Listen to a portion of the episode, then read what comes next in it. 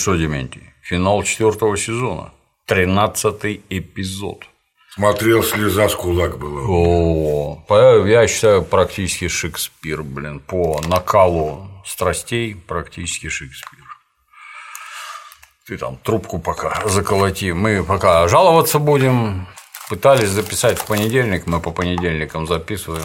Клим Саныч уехал в Таиланд. Кто не в курсе, он в Таиланде. Сначала грозился вернуться к Новому году, потом перестал грозиться и сказал, что вернется в феврале. Поэтому я не знаю, когда Клим Саныч вернется. Поэтому по понедельникам мы с Дементием бомбим сопрано.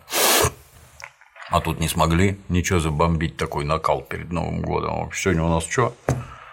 Аж пятница. Пятница, да. Вот мы в пятницу записываем. Ну да ладно. Итак, эпизод суровый.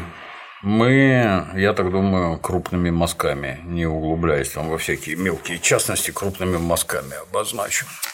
Сопрано с Кармелой в больнице. Что-то с ней случилось. На Кармеле нет лица. То есть, ну, что случилось, мы все знаем. А и уехал мой любимый. Фьюрио убыл в Неаполь, никого не спросившись, ничего. Убыл в Неаполь. Вот в Кармело в полном раздрае, все, жизнь прожита зазря. И я же говорила, тебе ехать не обязательно. Ага. И позволить тебе в таком состоянии сесть за руль? Да. Он вышел. Выглядит хорошо. Кристофер выходит из клиники, за ним бдительно смотрит Пэтси Париси. Из соседней машины агент Харрис не менее пристально смотрит на Кристофера и на Пэтси Париси. Пэтси Париси пока делает оскорбительные жесты. Да, жест этот. Вдруг кто не в курсе, он край... это посыл на три буквы и крайне оскорбителен из-за такого, если что, проломят череп за демонстрацию пальцев.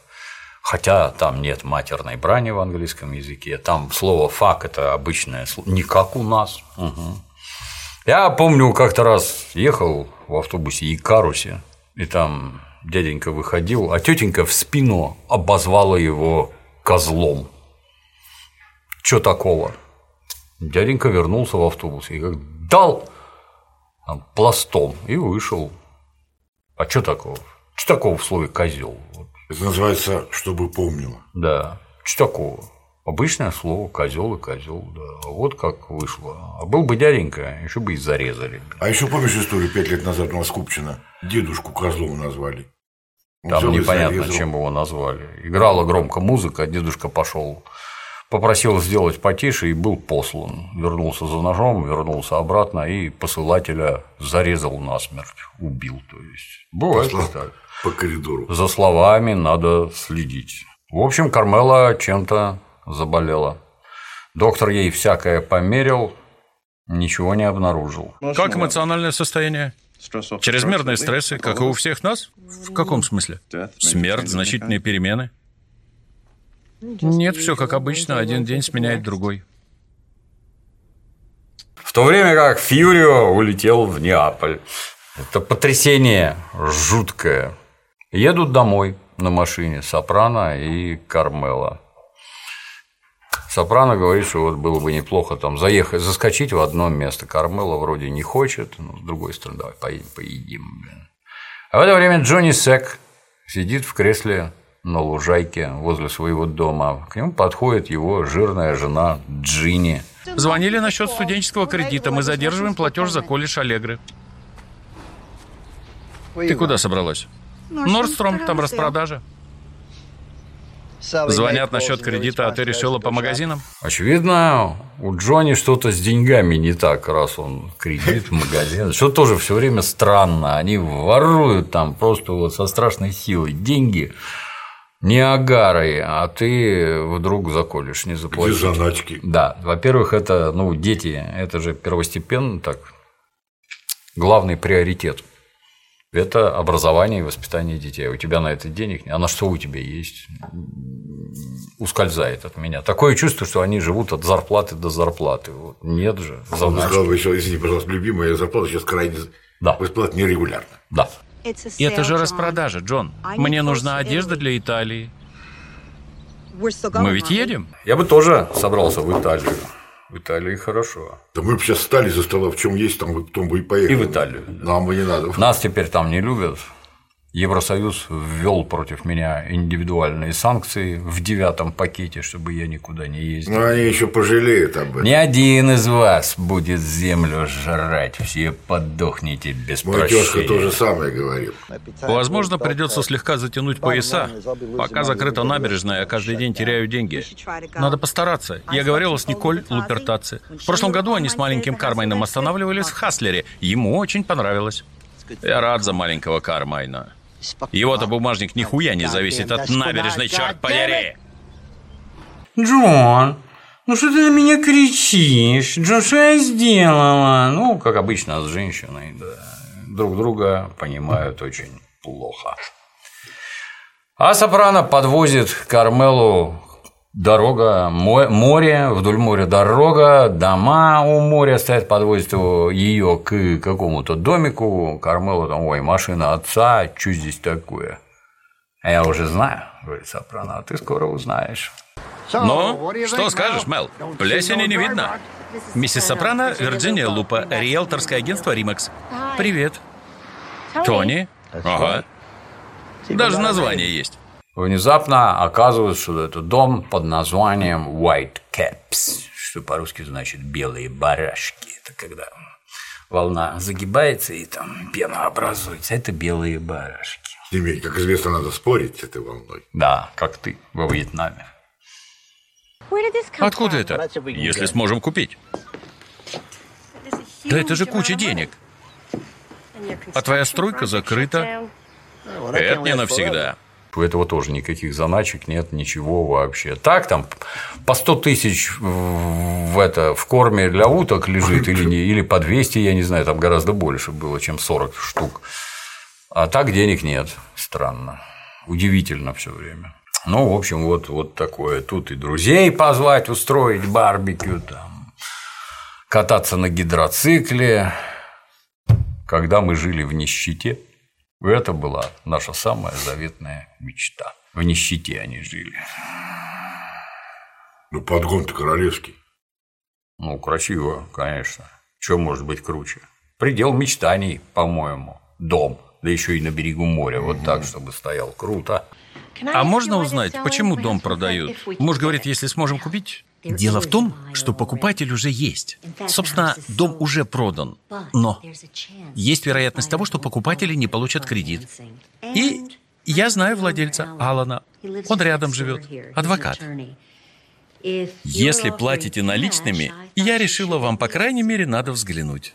Это важно. Потому что наличные, как ты понимаешь, не облагаются налогом, и гораздо приятнее взять там пару брикетов наличными, Кинуть да, государство. государство шваркнуть и прекрасно себя чувствовать. А владелец в соседнем доме, у него стоит американский флаг.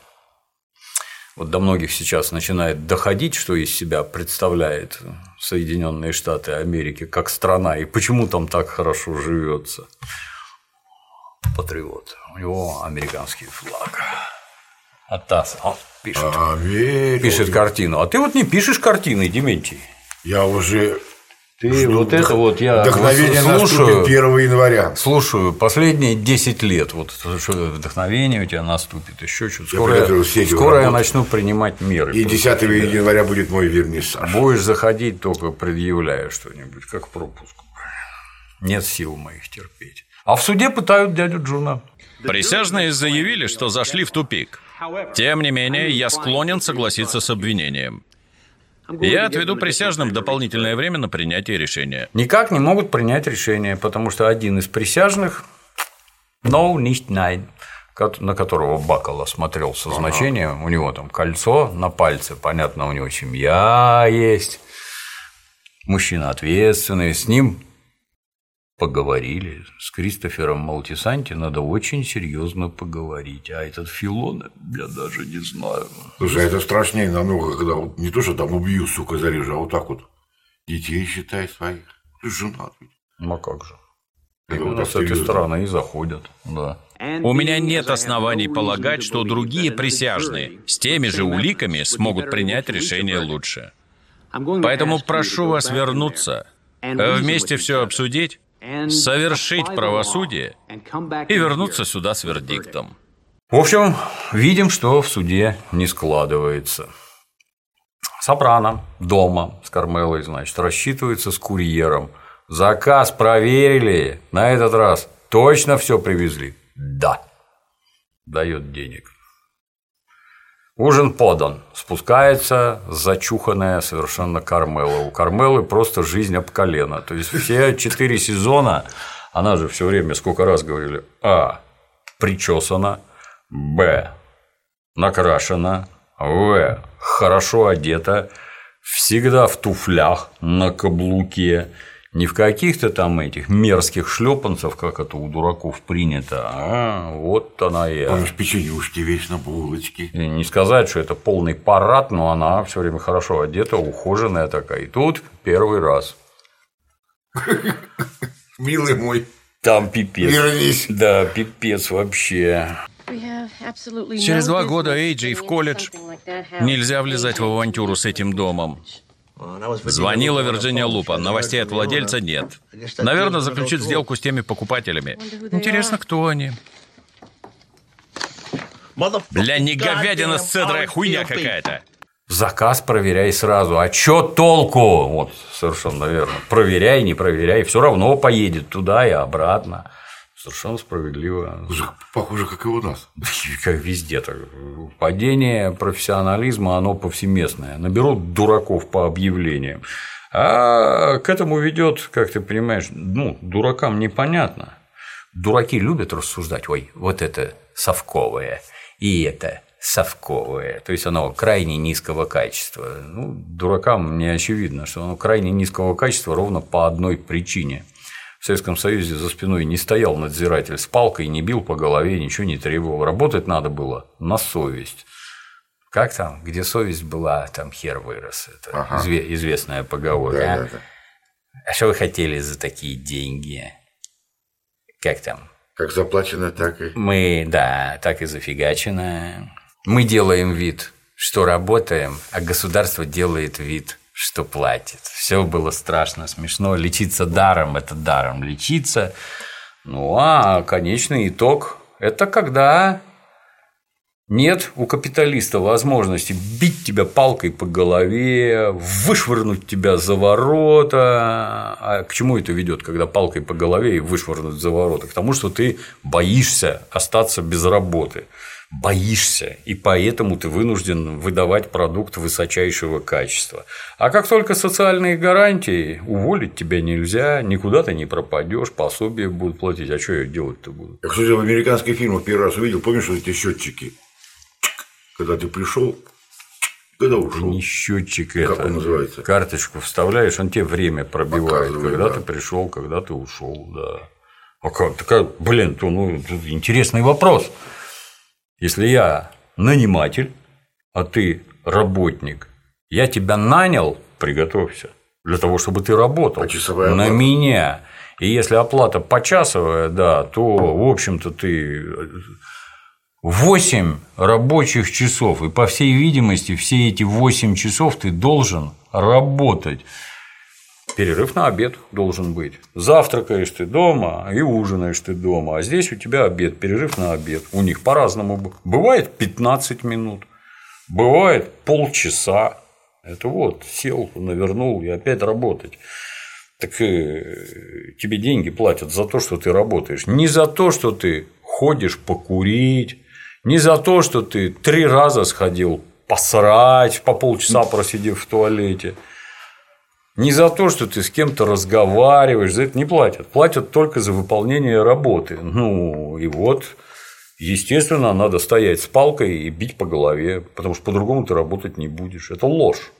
Как только ты начинаешь полагаться на человеческую совесть, там известно, что выросло уже давно. Человек не будет работать, это общеизвестно. Ну, вот тебе ровно то же самое. Всем плевать, никто не пропадет. Вот. Совесть, да, ну вот тебе совесть. Вот тебе совесть. Да, смешно. Прибегает Эй младший. Что случилось? Заказ привезли не весь. А вы им позвоните. Садись и ешь. И ты еще, и ты туда же с советами позвоните им, блин. Ну и тут Сопрано сообщает, хотел купить твоей матери дом на побережье. Нихуя себе! Э, а спортзал у нас будет? Это побережье. Тебе там что, захочется дома сидеть? Забудь. За ругательство штраф 3 доллара. Когда я спускался, папа тоже ругался. С него тоже штраф. И теперь так будет всегда. Да поздно уже. И вот уже граждане Сопрано, муж и жена, обои два лежат в постели. Реально удачная покупка даже по такой цене. Недвижимость на побережье, в таком районе. Нам бы не повредило. Ну, как вложение. А что главное в недвижимости? Значит, три пункта. Главности в недвижимости. Location, location, location. Only location. То есть, где важнее всего, где это расположено. То есть место, вот, например, у моря, как какая-нибудь там первая линия, то, что там дома впереди стоят. Это самое важное. Важнее этого нет ничего. Сарай этот можешь снести, построить другой, будет еще дороже. Кто соседи? Навсегда. Ну, там не селятся ослы всякие. То есть это, это же капитализм и имущественное расслоение, оно как раз к этому, как в Париже.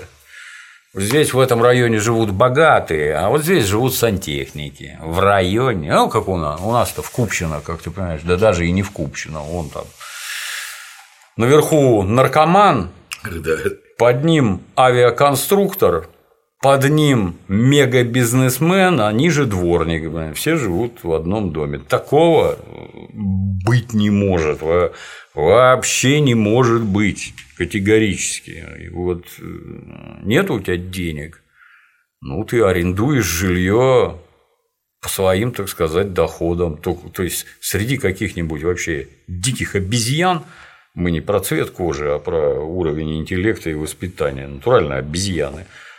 Ну и все, и нигде больше ты не можешь жить, только там. Квартирку снимаешь, домик снимаешь, еще чего-то. Свое купить ты не можешь. У нас, когда радуются, там, о, в Америке-то там подхватился, сел, там такая миграция населения, так это потому, что ни у кого квартир нет. А вот у тебя квартира в Питере, например, или в Москве, или в Новосибирске, неважно. Ты ее бросишь? Хотелось бы узнать, а как ее бросить? Это, кстати, нам все бесплатно от большевиков досталось. Слава тебе, Господи, все все приватизировали и неплохо себя чувствуют. А ку- ку- куда ты от нее уедешь? Ну и в Америке были бы у вас квартиры, вы бы никуда не ездили. Так у вас их нет. А почему у вас их нет? А вы не можете на них заработать. Это очень дорого. Рассказывать друг другу, Ай-яй-яй. рассказывать друг другу, а нам не надо, ну, ну, ну, ну. Это ведь страна больших возможностей. Очень большие, да. Не надо вам. Ни, же, ни квартиры не надо, ни дома не надо. Вам ничего не надо. Вы в трейлере можете всю жизнь прожить и живете. Воздухе. А куда? Окружающим будете рассказывать, как у вас все хорошо. Чушь. Ну, в общем, Кармела Подавлена изменила мнение, да, полежала, подумала, надо брать. И за- завершает, ты знаешь, действовать надо быстро, наша любимая. Увидел, воруй сразу, не задумываясь. От нерешительности теряешь больше, чем от неверного решения. Опять, ну, понятно, как всякая присказка. Когда как?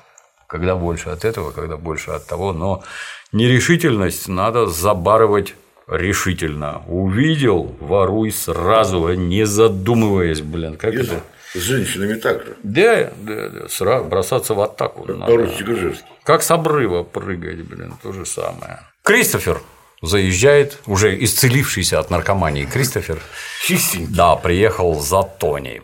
Привет, Джек Лемон. Как ли Ремик? Привет, Тон. Кто такой Джек Лемонт? знаменитый американский актер, два Оскара, шестикратный золотой глобус, не считая всяких там пальмовых ветвей и всякое. Ну, ты же знаешь, это этот, как его, в джазе только девушки, он там Джеффри Дафна. Это где он там миллионера, да? Как бы косил. Нет, он под бабу косил. А, этот, ну, ну, да, да, смешной. Он же в этом был, как в больших гонках, по-моему, помнишь? Номера пятого отвалится мотор. Макс, номер пятый. Это там мы. А во, мама, Макс нажми кнопку, пожалуйста. Шутка была смешная, да.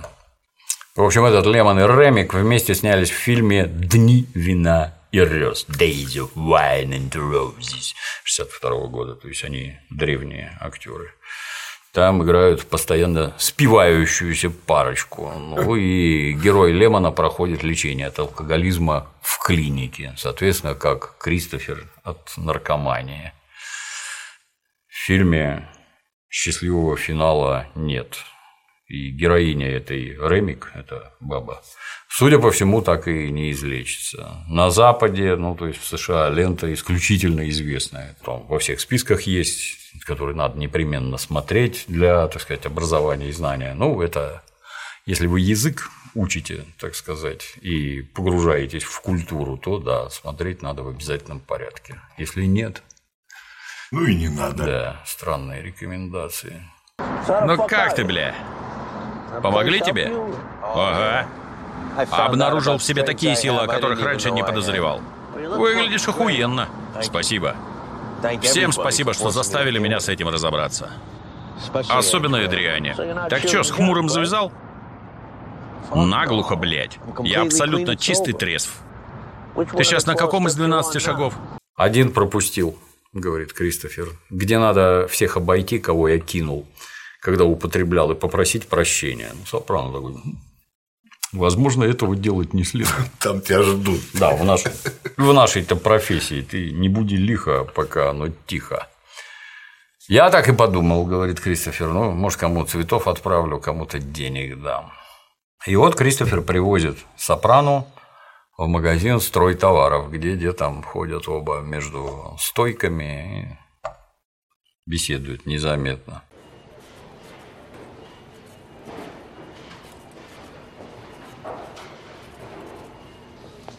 Как сейчас, Кармайн?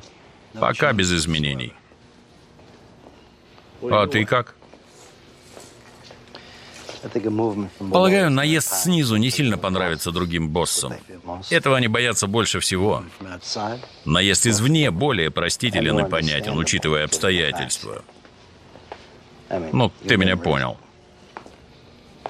Само собой, продолжается обсуждение ликвидации этого самого Кармайна, которую за- задумал в предыдущем эпизоде Джонни Сек.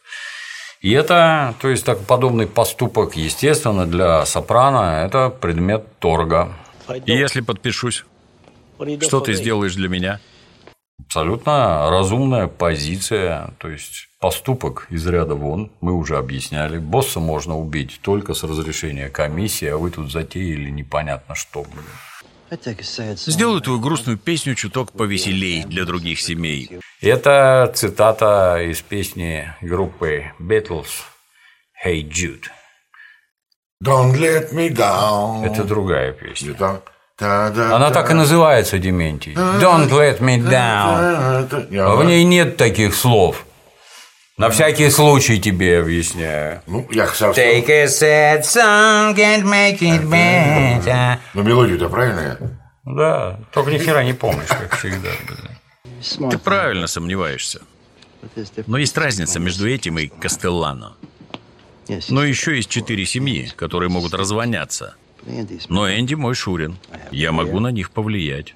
Соответственно, Кармайн – это одна семья, Энди – это уже две семьи, на которые, так сказать, Джонни Сек. э, За Кармайна он выступит, с Энди он договорится, и уже там какая-то движуха в пяти семьях есть возможность правильно сделать, блин. Ну, Уже боссе двое против трех, не он один, а уже двое против трех. Нормально. блин. Я пас. Чё ты, блядь? Рискую только я. А чё ты в прошлый раз пиздел? Чё ты хочешь? Джонни Сек, напоминаем, он не артист, он какой-то прораб со стройки, который пришел попробоваться. И вот попробовался. По мастерству таращить глаза Джонни Секу нет равных вообще. Сигаретки вот эти вот. Да. И тут Сопрано выкладывает свое. Да хуй вам, даже один процент. И чтобы никаких предъяв на мои темы с МЖС. Ладно. Ну и все стройки в будущем рвем 60 на 40 в мою пользу. Совершенно здраво, но получается, что а, а, а я не буду. И как это не буду? Только что договорились босса завалить. Дальше будет понятно. Босса завалить. А я не буду. Ты, ты это уже сказал, а ты это услышал. И это ну, дальше можно использовать, и будет очень плохо. В общем, Джонни Сек попал. И что, только с разрешения комиссии? Ну, это, это же должно быть равновесие. Во-первых, это, это, не, это не просто разрешение комиссии. Эту комиссию надо убедить в том, что вот этого козла надо валить. Чтобы все четверо сказали, ну, тут не поспоришь, да, надо валить. При этом, как уже было в прошлый раз, это вот убили Ральфи, а завтра кого? Нас? Ну так и тут. Убили босса, и что? А дальше что? Нас валить начнут. А зачем на это разрешение давать даже вот с такой точки зрения? То есть это должно произойти что-то из ряда вон выходящее. Как рассказывали про Капонигру, который консильери из семьи Бруно из Филадельфии, который прикончил своего босса Анджела Бруно, ну, в прошлой серии говорили.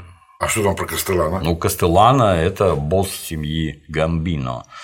Там со сменой босса босс не всегда из той же, так сказать, семьи в прямом смысле слова, он из другой ну, биологической ну, семьи. Остается да, гербом, да. Семья Гамбина, а ей в настоящий момент правит гражданин Кастеллана. Гамбина, она по старой памяти, потому что первый босс был, босс был Гамбина. Вот. Ну, этот самый Кастеллана встал на должность в 1976 году, как раз вот после смерти Карло Гамбина. Карло Гамбина был страшно умен и силен. Вот, и приходился ему Шурином, то есть это муж сестры, да? По-моему, да, муж сестры. Так. Послушай, Зин, не трогай Шурина.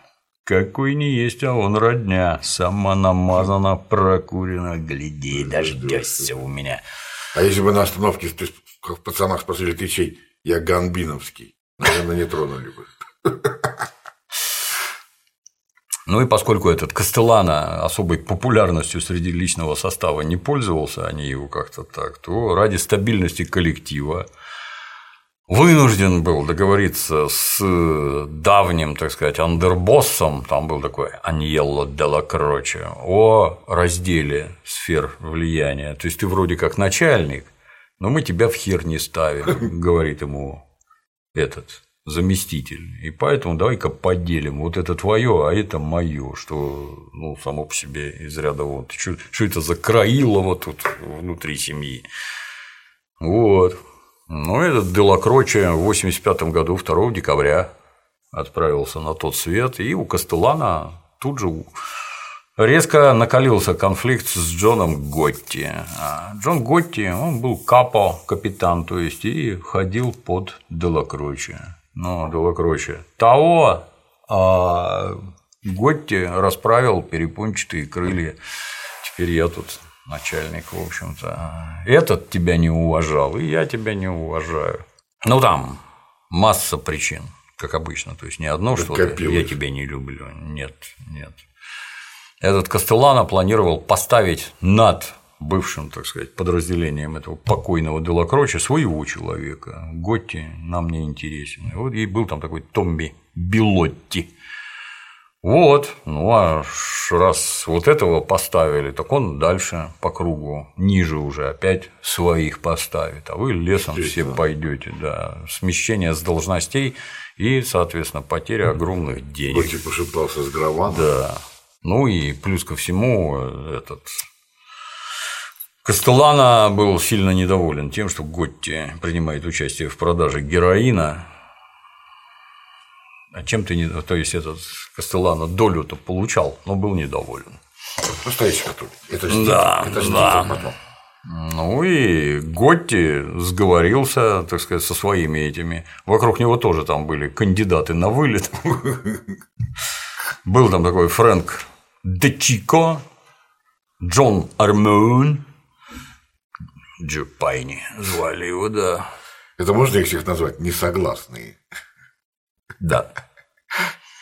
Этот Армоун, он, он, он вообще там еще он старый был, помнил времена Лаки Лучано, там все дела. Ну и Сэмми Гравано, там известный по кличке Бык.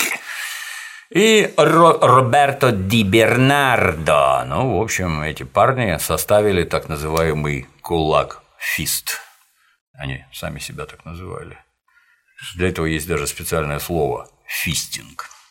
В англосаксонской культуре вот такой жест обозначает половой акт на всякий. Вдруг ты не знаешь. А то ты, как всегда, от херни где-то понасмотришься, а потом мне рассказывать начинаешь, что как. Вот, вот так крайне Я непристойный. же изучаю. Крайне непристойный жест. И кулак. А фистинг – это когда кулак в задницу запихивают.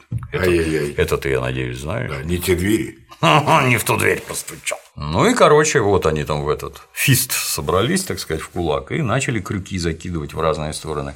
Кто что скажет, если вот это вот того, какая реакция это будет. Ну и, короче, везде получили ответ, что никто не возражает. Вообще никто не возражает.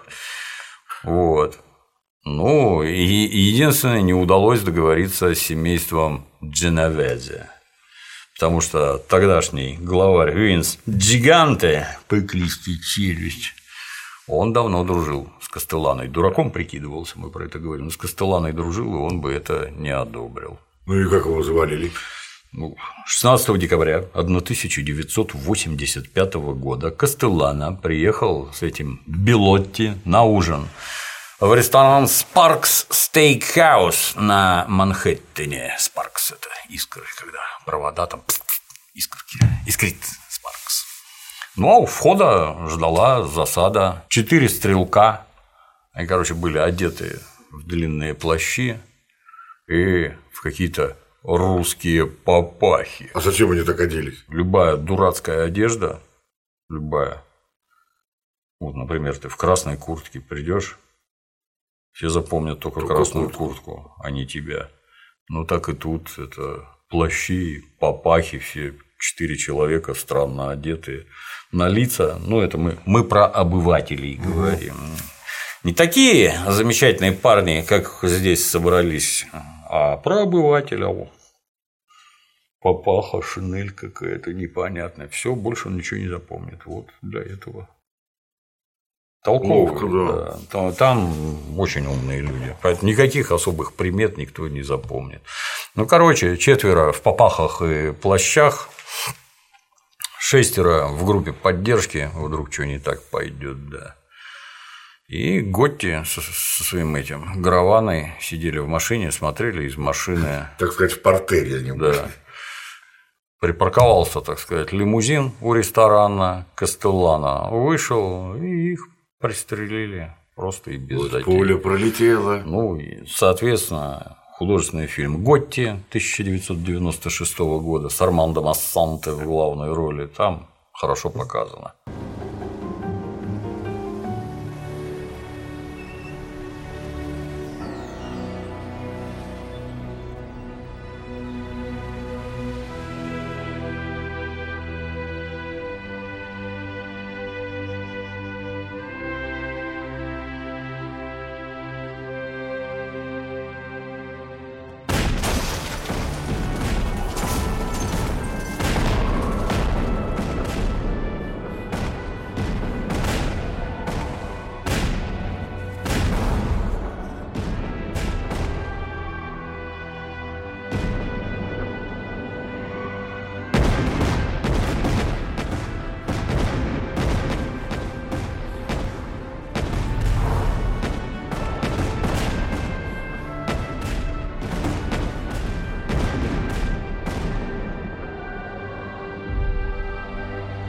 Поговорили.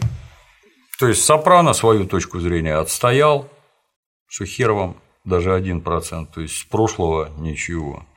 Дальше, да, ну, 60 на 40, все, без разговора. Сопрано отстоял свое, садится в машину с Крисом, будем валить кармой на лупертации. Кристофер там обалдел с легонца. Ну, отличная беседа дальше проходит. Это не должно быть похоже на покушение. Кража со взломом, угон машины, вросший, блядь, ноготь. Я знаю толковых черных из Ирвингтона. Хорошая мысль. Никто никогда не должен узнать, кто кончил старого хуя. Этим парням можно доверять? Ага. Убедись.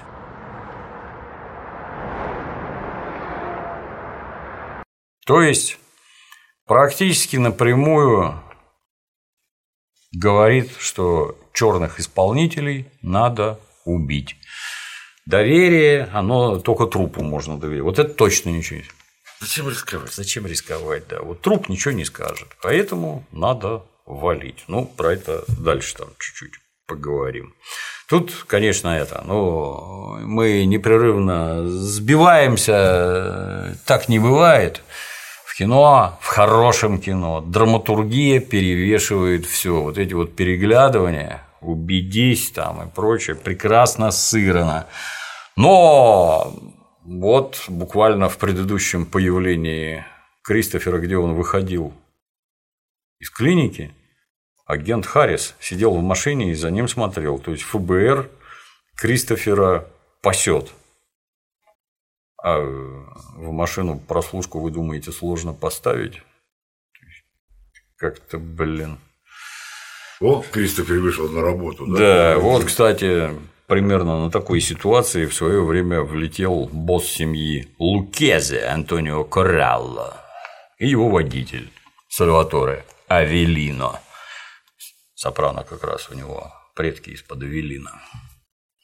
В 1983 году федералы воткнули жука, то есть подслушивающее устройство в новенький Ягуар, на котором Авелина регулярно возил шефа. Эти оба вообще никак не сдерживались в, так сказать, общении и любили покататься на но. Я на белый ягуар по шатару ставили туда-сюда, туда-сюда.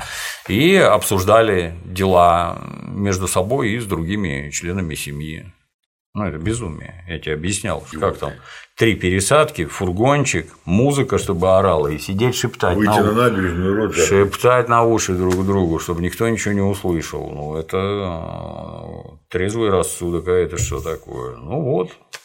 Докатались. Наболтали, да, и записи того, что они там наболтали, стали одним из основных, так сказать, этих доказательств по начатой в 1985 году Прокурором Руди Джулиани, известнейший человек, организовал процесс над главарями пяти семей, так называемый Mafia Commission Trial. То есть это известнейшее событие. Вот, 19 ноября 1986 года процесс завершился, естественно, обвинительным приговором. Восемь подсудимых, состав менялся, Потому что кого-то, как этого Пола Костелана, грохнуло, кто-то сам умер. Ну, короче, 8 человек получили от 40 до 100 лет тюрьмы. Американское правительство крайне серьезно за них тогда взялось и крайне серьезно их душило. Ну, в общем-то, и правильно делало. Кристофер привозит Тони к новому домику. Выползает сбоку адвокат, показывает его рожу поближе. Вот. Знакомятся, Сопрано говорит, что он Сопрано. Ну, тут, конечно, это адвокат-то, по-моему, обязан просто знать, кто это. Ну, это как у нас. А вот Кумарин приехал, Владимир. Добрый день. Добрый вечер. Да. Кто не знает Владимира? Ну что думаете? Она говорит, другие люди купят. Я еще разок глянул на дом и решил поговорить с вами по душам. Все это возмутительно. Сомневаюсь, что они получат кредит. А мы дали им отсрочку на 90 дней. Это все моя жена. Ей понравилась миссис Ким? Я могу уложиться в 15 дней. Самый короткий срок, дозволенный законом. Никогда не надоедает это рисовать. Заплатите наличными, да? Ага.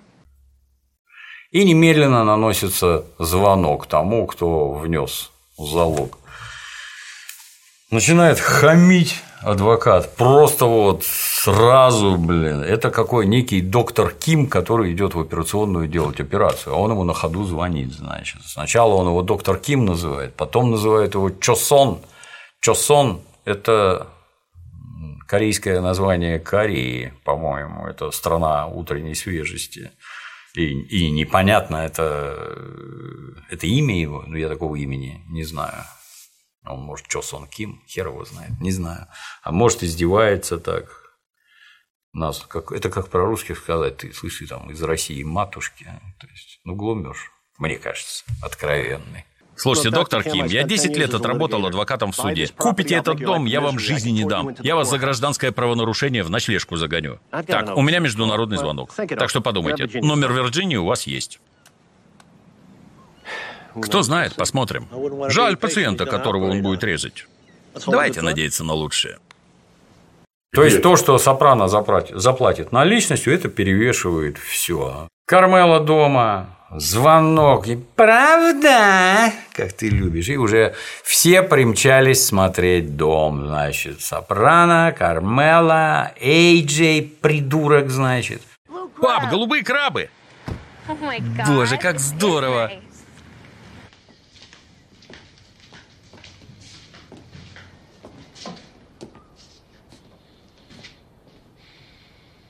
Все это останется вам.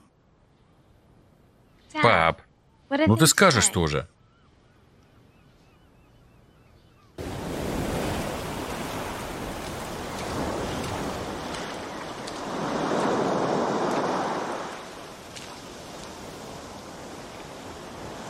Энтони Сопрано, ты полон сюрпризов. Приятно видеть твою улыбку. Ну, в общем, все счастливы практически. Все, всем все нравится, все счастливы. А в это время Кристофер уже, значит, беседует с двумя толковыми неграми-убийцами. Хвала Господу за трезвость. Высшая сила. А эта херня в 12 шагов помогает? Ага. Спасибо, что спросил. Мы толкали тебе, Герыч, когда ты юзал. А теперь надо завалить в Бруклине итальяшку примечательный момент. Вот люди, которых он знает. Ну вот, сидит с ними, разговаривает. Его никто не бьет. А вот этот вот заезд к пуэрториканцам, где у него отняли машину, пистолет, деньги, дали по башке. А вот зачем он туда ездил? То есть, понятно, ну, для сюжета полезно, но а почему не сюда? Вот теперь запал к своим ведь.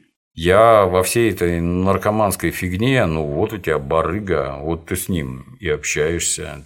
Нельзя ходить. Это... Ты, по крайней мере, купишь раствор правильный. Раствор не покупают. Ну, я не знаю, что это сами. А я знаю. А ты ложку как будто не видел, эту красивую гнутую, в которой не видел, да? Я так демократического раствора. Вот. А почему не сюда? Наоборот, ну, то есть это сразу очевидно. Туда ездить опасно. Это непонятно кто, непонятно, что тебе продаст говна какого-нибудь. Разбодяженного неведомо с чем. А тут проверенные люди, которые тебе товар высшего сорта. Зачем ты ездил туда? Объяснений нет. Короче, мы тебе Герыч толкали, а теперь надо завалить в Бруклине итальяшку. Итальяшка это как? Итальяшка это УОП. W-O-P из трех букв ВОП. Это страшно обидное слово. И негр, который такое, который такое говорит, он чистый расист. Не смотри, что черный, ты настоящий расист. Ты вот эти вот оскорбительные. Ну, это как еврея жидом назвать. Он же жидок, или там он же с прожидью. Ну, как это у нас. Ну, это я, конечно, не еврей, с моей точки зрения, ну и не только с моей, это чудовищное хамство вообще, это сугубо расистские высказывания. А дальше Кристофер говорит, все должно выглядеть как угон. А он в ответ, поэтому к нам пришел, что за стереотипы? Обидели. Обид... Обидно сказал, потому что негры угоняют машины. Вот сейчас обидно сказал. Вот ВОП это нормально валить. Ты ж, ты ж ему в глаза смотришь, он же тоже итальяшка. Это нормально, ты только что сказал. А когда тебе сказали про угон, что за стереотипы? Отлично. Сразу видно старые друзья. Сразу видно, диалоги пишут, пишут мастера. Просто мастера так ловко вот намешать. Отлично. Он ходит в Кингс Плаза с 7 утра по вторникам и четвергам регулярно. Вход через Мейсис, Авеню Ю и Флетбуш. Задаток принес?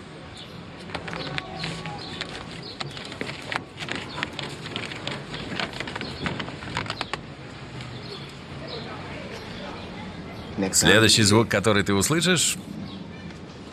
Это я не понял, про что. Выстрелы или сообщения по телевизору в новостях. Непонятно.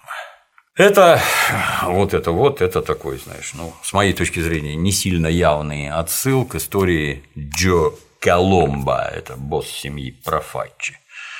Позже переназванный в честь этого, самого Коломбо. Вот. Коломбо был непростой бандит, а гражданин с активной жизненной позицией, социальной, так сказать.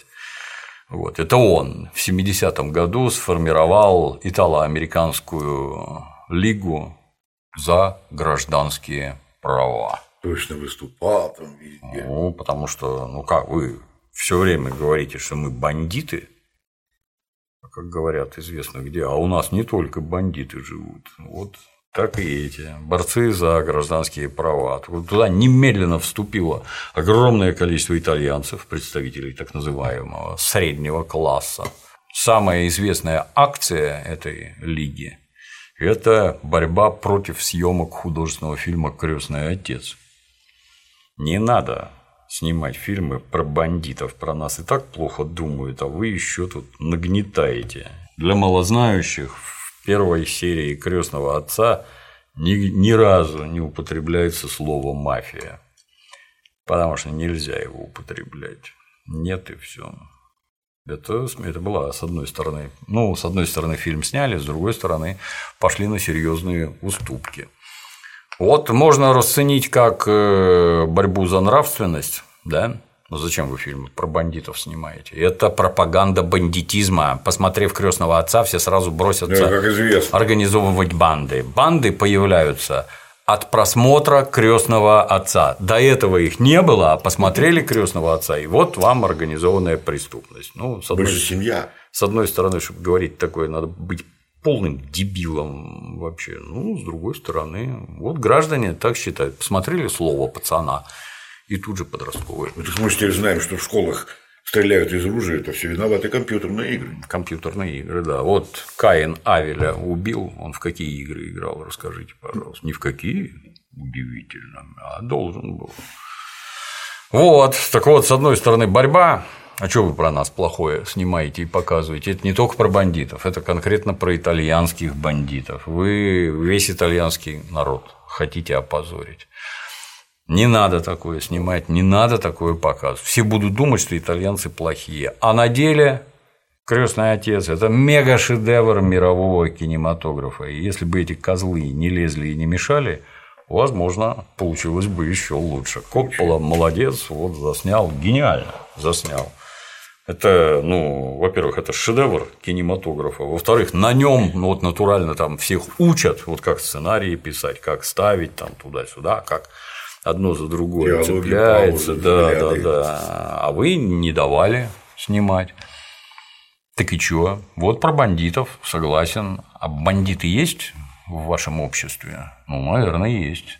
А про это явление можно вообще как таковое фильмы снимать? Ну, ну, наверное, если свободное общество, и в нем творец свободен снимать о том, о чем хочет, ну, наверное, да. А вот это вот борьба против, борьба, она зачем? Я повторюсь, тут получился мировой шедевр, просто вот без всякой там критики и про- годы уже свое показали. Кто там гениальный? Коппола, гениальный этот Марлон Бренда, гениальный Аль Пачин, все гениальные Юлы Павлович. А вы мешали. И чё? Действительно, посмотрев этот фильм, все бросились в организованную преступность. Ну вы идиоты, блин. Я другое могу сказать. Глядя на эти фильмы, все э, э, итальянские бандиты стали хорошо одеваться, потому что надо сейчас многие в как там в кроссовках готовы в гроб лечь. Нет, они стали все хорошо одеваться раз и целоваться два. До этого они не целовались никогда. А вот кино посмотрели. Претендуешь? Соответствуй, блин. Ну и, короче, этого Джонсона завалили на месте телохранители босса, а Коломбо выжил. Но вплоть до своей смерти 22 мая 1978 года он лежал, как, как это в Америке говорят, как овощ. Э, Парализованный и ничего не Да ладно. Да. Версии о покушении самые разные, ну, в том числе есть и такая Джонсона через бывшего сокамерника негра. Подписал на акцию Капоредиме. Был такой Джо Галла, полный отморозок. Официальный шизофреник, то есть он психически ненормальный был. Недавно откинулся из тюрьмы, ну и начал требовать, а чем мне так мало денег? Деньги очень нужны, дайте больше. Ну, естественно, никто больше ничего не нарезал. Ну, вот результат, так сказать. Сам тоже кончил неважно. 7 апреля 1972 года, когда жрал в ресторане с друзьями по случаю своего дня рождения, там его и пристрелили. Неплохо показано в совершенно идиотском фильме «Ирландец». So how about after? Not yet, not yet. We're not even done eating the meal yet. You want the cake? Come on, you can't do that. Where's my... Shit!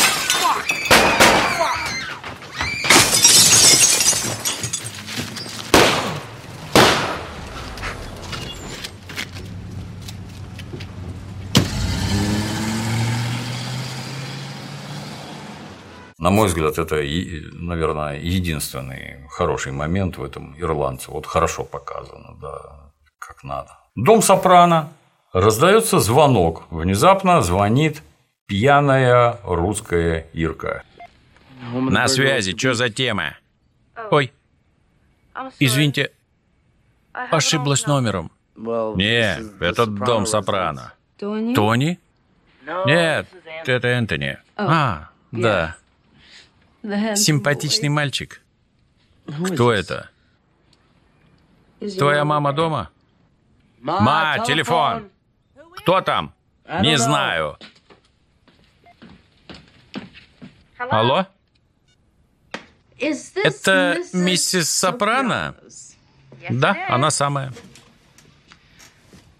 А я раньше еблась с твоим мужем. Алло?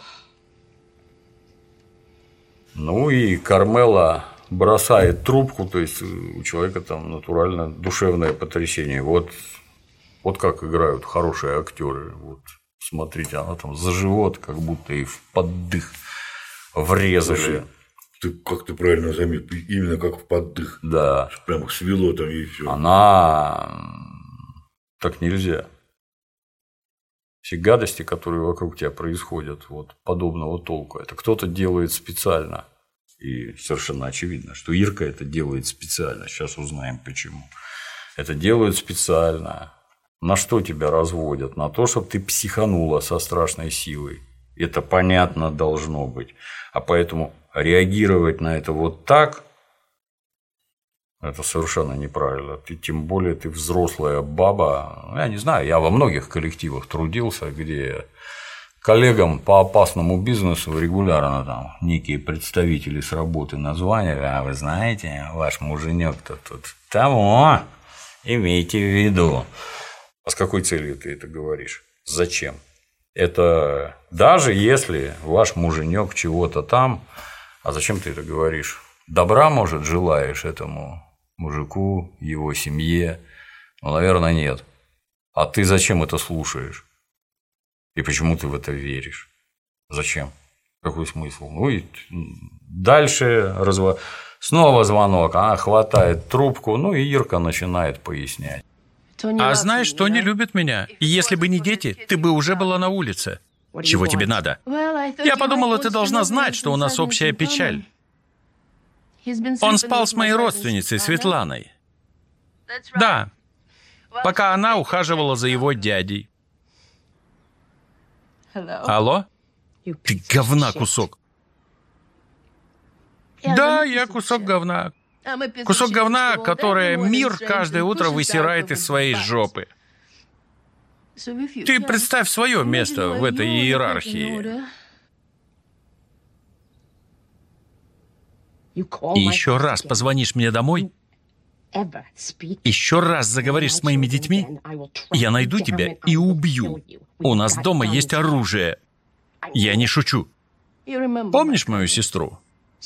Она еще ухаживала за его мамой, одноногая. Это не абсурд, такое не придумаешь.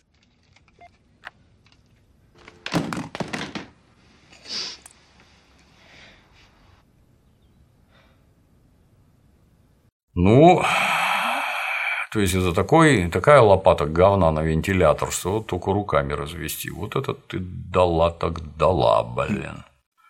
Но, как мы дальше увидим, а Кармелова все это свято верит, без базара, свято верит, все сказанное правда. Почему? Ну, потому что в расстроенных чувствах Фьюрио улетел в Неаполь, и вот я тут переживаю, а здесь такое. Можно ли в такое верить? Еще раз повторяю, нельзя категорически. Кто это звонит? Кто это? Ты ее видишь? Ты ее знаешь? ты не задумываешься, а с какой целью это говорится. Ну, например, ну, ты ж мужу-то верила в предыдущих эпизодах, он сказал, что он ее бросил. Ну, в это ты веришь, да? Условимся, что веришь. И вот она звонит, брошенная. Ну, зачем она звонит? Ну, ну, может быть, чтобы его вернуть. А для этого надо развалить твою семью. И вот она тебе уже говорит, он, он меня любит, а если бы не дети, тебя бы уже выкинул на улицу. Ну, а зачем ты в это веришь? Ну вот зачем? Как это вообще? Но мы это решительно не одобряем. Yeah. Такое поведение, так нельзя себя вести. Женщина, ты не женщина, башка должна работать в первую очередь. Ну, семена упали да, но Ирка угадала, вот в нужный момент подъехала, нажралась, и вот вам, блин, торпеда просто в бок кораблю. Энтони Сопрано на своем этом субурбане, или кто это у него такой, подъезжает к дому, а там валяется его сумка Любимая. с принадлежностями для гольфа. Он проезжает по ней, там шарики во все стороны, мячики эти, клюшки погнуты. Я завел вначале, он едет, мужик посвистывает, настроение прекрасно. Тут юб. Да, и выскакивает, а там уже вещи из окна летят, блин. Хули ты делаешь, говнюк ебучий? Не поднимайся! Пошел нахуй из дома!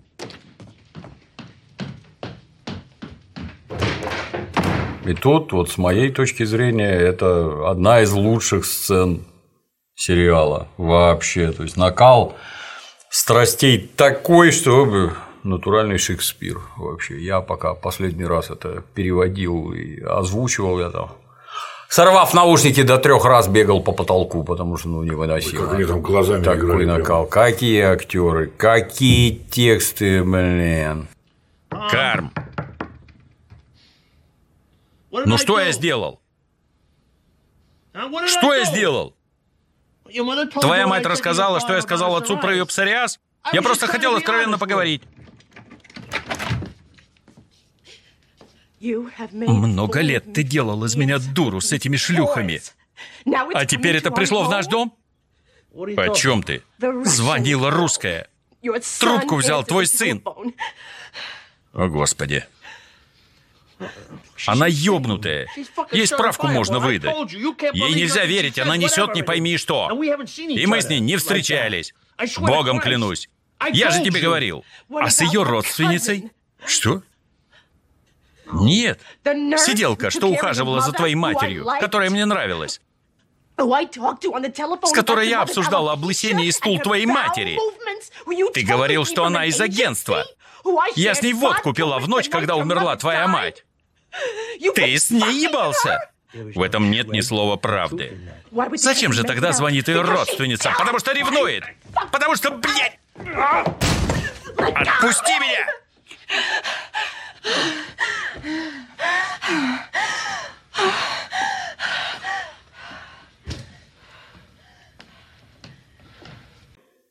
Ну и все, кранты. Это про любовь, как ты понимаешь, и ревность. Просто уйди, Тони. И ничего не говори. Ты же знаешь, я никуда не уйду. Давай ты приляжешь, успокоишься. Убери руки! Больше не смей ко мне прикасаться. А где Эйджи? Значит, еще и одноногую трахнул. Неплохо. Неплохо ты у меня под носом развлекался. Репетиторша. Тяжело атлетка. Я у тебя хотя бы ничего не крал. А кто крал, Тони? Кто, я? Моя собственная жена, 40 штук из птичьего корма. Из птичьего корма, ты сам себя послушай. Несешь чушь, как слабоумный. Хочешь меня ударить, Тони? Давай, бей. Просто уйди, прошу. Я больше не могу. Не было ничего. Я нашла ее ноготь, Тони. Ты его видел на тумбочке. Я нашла его. И туда положила. Я знаю, ты видел. Это... Что? Что это? Ничего. Ничего. Вот тут он сломался. Да, ну, вот тут- ну и вот этот вот момент, я у тебя хотя бы ничего не крал. А кто крал? Кто? Я? А мы-то видели, ну мы же как зрители в курсе, Знаем. что она из птичьего корма сорокет отмела, блин. Мы-то видели, а для нас-то она, она ж прекрасная жена, отличная мать и добрая католичка. А представляешь, он вот так бы. И туда, погоди ты, елы палы Ты сам себя послушай. Несешь чушь, как слабоумный. Вот, вот это вот атас вообще. Я уже, тут я уже даже орать не мог, настолько круто, блин.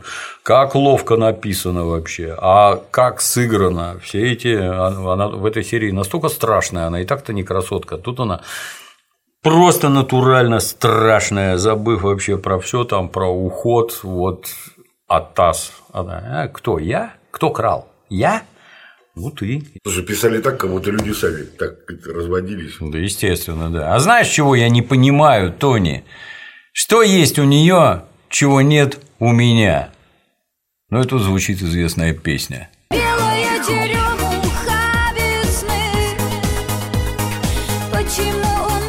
Почему он не со мной?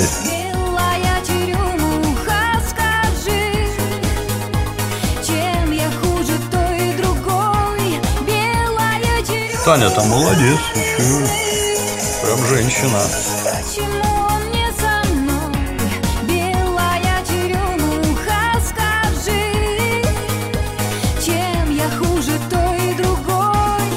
Да, так что что есть у нее, чего нет у меня. Женщине страшно обидно, но это, повторюсь, это все уже про любовь. Вот. Все кончилось с приездом в Юрию, блин, да, когда уехал, все терять больше нечего, этого нет, ухожу, блин. Тут Сопрано, с ее сестрой у меня ничего не было, могу подтвердить на детекторе лжи. А я хочу, чтобы ты ушел из дома. А как же дети? Ужасно. Помоги им, Господь. Общем, кошмар. Несчастная Кармела рыдает, блин. Страшная, как смертный грех. Все, жизнь просто пополам. Прекращаем про кино, дальше про жизнь. Абсолютно неправильное поведение вообще. А Гамлет все отрицал. Все отрицал. Не было ничего. Ничего не было. Ни с какой стороны. Никак, блин. Ты ж про что? Ну как это? Вот кто-то, непонятно кто, с одной стороны Кармела, непонятно кто тебе позвонил, сказал какую-то гадость, и ты с этой гадостью сразу понеслась разваливать э, родную семью, свою собственную. Ну тут причины, она его больше не любит. Вот все, на Фьюрио все закончилось, она его больше не любит, но хрен тебя знает, а что ты раньше с ним жила? Ради денег, как сказал дедушка Краковер, кровавые деньги, бросай все и уходи. Ну вот тут она созрела уходить. Ну, что касается Сопрано, каким бы странным кому ни показалось, он ее любит, и детей своих любит, да, и не хочет семьи лишиться. Нет. Такая, зачем ты тогда? Абсолютно неправильно говорить. Да, тут было, тут не было. Что надо было сказать? Ну, один раз по пьянке отсосала, а теперь меня домогается все время. Все. Ноготь, да хер его знает. Откуда это? пошутил. Да я не знаю, да, кто-то взял и сунул в карман, там, я не знаю, где ты его нашла. Я не знаю. Но при этом, ну, если ты там в открытую кого-то трахаешь, а это терпят, ну, конечно, это добром не кончится. Вот так. Ну, в целом, это абсолютно неправильно. Все отрицать. Все вообще. Категорически. Ничего. Вообще и никак. Блин. В общем, ужасно.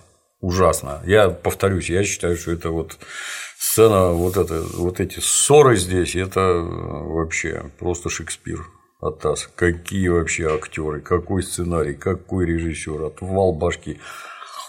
А вот только вот так вот, круто. Ну, а Сопрано, естественно, ломится к Ирке. Открой, тварь, сломаю дверь. Ее здесь нет. Наверное, прячется на Брайтон-Бич. Обиделась на тебя из-за Рони Зелмана. Ты выпорол его ремнем. Он выглядел перед ней слабаком. Она говорит, теперь у него не встает. Вскоре после этого они расстались. Пиздец, блядь. Да даже если встает, от тебя как от прокаженной бежать надо, вон уже в следующий раз убьют. Правильно? Ну, покалечат, как минимум. Опять нажрется, придет и убьет. Про нас-то и кто рассказал? Только не ты, ради бога. Это, как ее там? Пизда, которая нас застукала. Бранка. Мы сильно поругались из-за отчислений на соцстрахование и сокрытие доходов. Я удержала у нее из зарплаты. И какой пиздец. Говорит Сопрано, блин. Из-за чего, собственно, все произошло. Она взяла и рассказала. Завтра я должен прийти домой и сказать детям, что мы разводимся. Они с ума сойдут. Дети тяжело переживают развод, говорит Светка. Потом они не доверяют. Я ж сама дитя развода, блин. Сопрано совсем не надо было днем пить. Может, хоть чутка сочувствия. У тебя что, блядь, в венах лед? У меня был лед в венах на диване твоего дяди. Ты мне обошлась дороже всех, кого я имел. Точно. Я тоже знаю, о чем ты думаешь.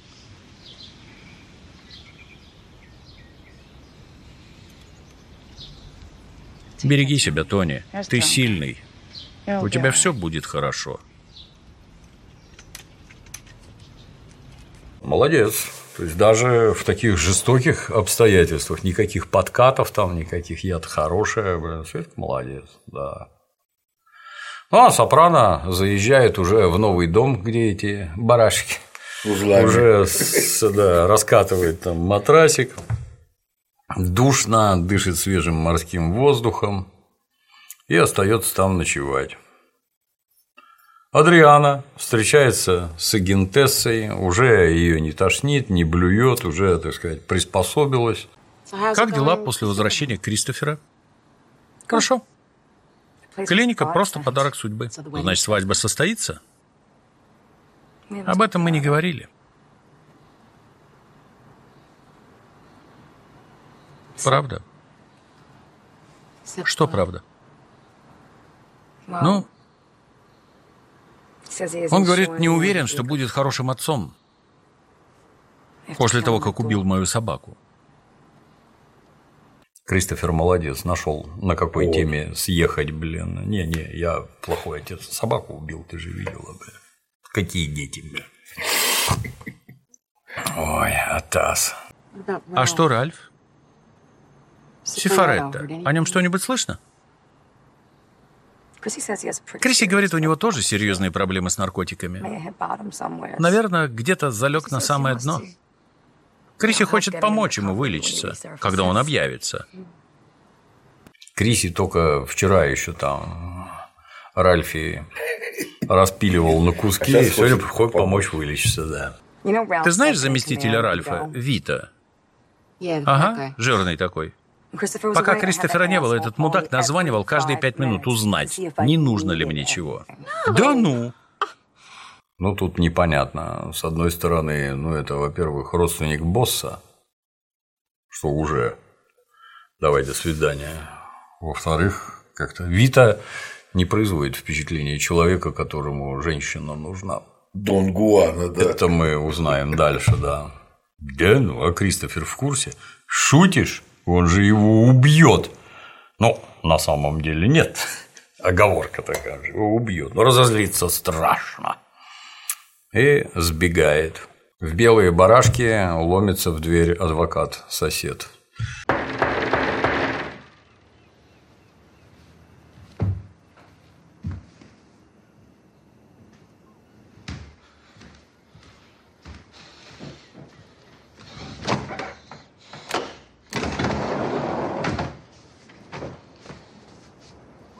Увидел вашу машину. Кепаса.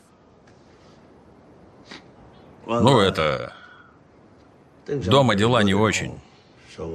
Поехал спать на яхту, а там ремонт, запах краски, бесит. Сочувствую, я через это трижды проходил. Ага, по-моему, она хочет развод. Надо сразу встретиться с лучшими адвокатами по разводу в вашем районе. Если случится худшее, она не сможет к ним обратиться. Конфликт интересов. Неплохо. Мод молодец. Сразу лучших адвокатов чик, чу, чу, чу, и отмел. Можешь не ходить. Дальше про это тоже будет интересно, да. Ну, в общем, просит это. Вы бы это освободили помещение, заезжайте в отель. Не дай бог с вами что случится. Споткнешься башкой об раму, а отвечайте, естественно, все нормально. Не успели поговорить, Сопрано уже привел себя в порядок и стучится к адвокату. Открывает еврейская жена адвоката. Здрасте, я Тони. Да я знаю, кто вы. Но надо понимать, и муж знает, кто он. Выбегает муж, что случилось, ну и Сопрано на пальцах объясняет, что в связи с сложившейся ситуацией верни залог. Дом покупать не буду, а залог отдайте. Извините, понимаю, это большое разочарование, но поймите, что чувствую я. Просто хочу забрать залог и исчезнуть из вашей жизни. Тони, не совсем понятно, как ваше семейное положение влияет на покупку. По большей части это предназначалось для детей. Для жены. Это так грустно. Извини, дорогая. Мы держим дом на продажу уже полтора года. У нас было два предложения, вашей и семьи Ким. А они что? Семья Ким? Я не могу к ним снова обращаться. То есть мог бы, наверное, но не буду. Они загонят меня в угол. Не хочу казаться бесчувственным к вашим трудностям, но мы подписали договор. Приятно познакомиться, но дом я не куплю. Жена сразу пухует. Это же бандит. Мужу, который не хочет отдавать деньги, они покупают дома у людей, ведут бизнес. Я с ними работал, по неаполитанскому делу об авторских правах для Энии. Энья – это певица такая. Это, то есть он глубоко в бандитской теме по авторским правам Возможно, я спущу это дело, но тут надо договариваться, и ему это прекрасно известно. У тебя нет никаких партнеров. Спасибо, ребе. Смешно, да, ты тут советы мне раздаешь, блин. Джонни Сек звонит Сопране. Я только что говорил с Кармайном. Он готов все разрулить. Ты че, упал? Все уже на мази. Там Кристофер заряжен, негры вовлечены. «Добро пожаловать в мой мир!» – говорит Джонни Сек. И вот уже встреча с Кармайном в парке за какими-то там шахматными досками в уголке. Мы все согласны вернуться в дело, но я повторюсь. Зелман вписался в тему с жильем, поэтому я из принципа не могу отступить от своих требований. Ну и? Я сказал 40, ты сказал пять с половиной, что было смешно. Давай располовиним разницу. 20 процентов.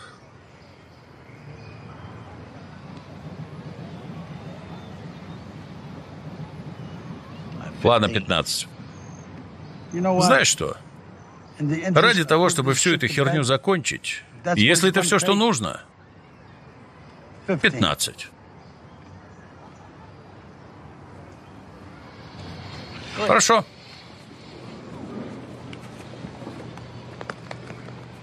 Мой сын во всем этом здорово помог. Всегда помни об этом. Даже когда я уйду. Но я уходить не собираюсь. Да он здоровый пиздец, как носорог. Таким и оставайся. И уже непонятно, что делать. Убийцы уже заряжены, так убивать, не Аванс убивать. Заплатит. Да, но Джонни Сек строго за то, что его убивать, а пусть так чтобы это выглядело как угодно.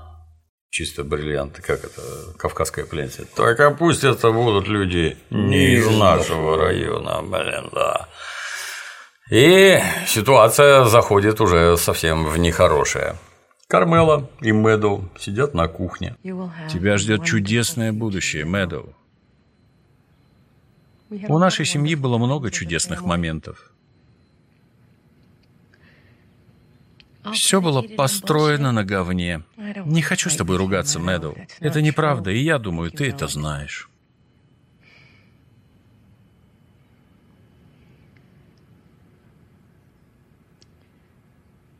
Это все из-за Фьюрио, да? При чем здесь Фьюрио? Я никогда не изменяла твоему отцу. Ну, видишь, как ловко получается. То есть, с одной стороны, понятно, что из-за Фьюрио и малолетняя дочка уже врубилась. Но измены-то действительно не было. И да, я не изменял. Тут она чисто вот как мама. А папа тебе изменял, говорит дочурка. Я не хочу об этом говорить. Ни сейчас, никогда. Мама молодец. Это вообще не твой участок. Не надо со мной про это разговаривать. Мама молодец. Вот выступила абсолютно правильно, да.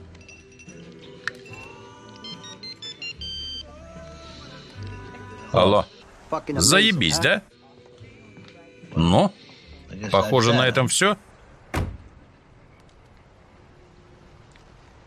У вещей свой ход. От нерешительности теряешь больше, чем от неверного решения. Хорошее замечание.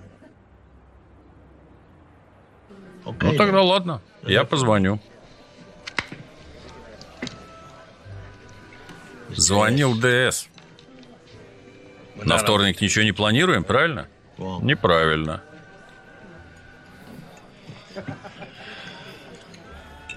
Бадабинг. Дядя Сил, дядя Пулли. Дядя Пулли. Джонни Сек.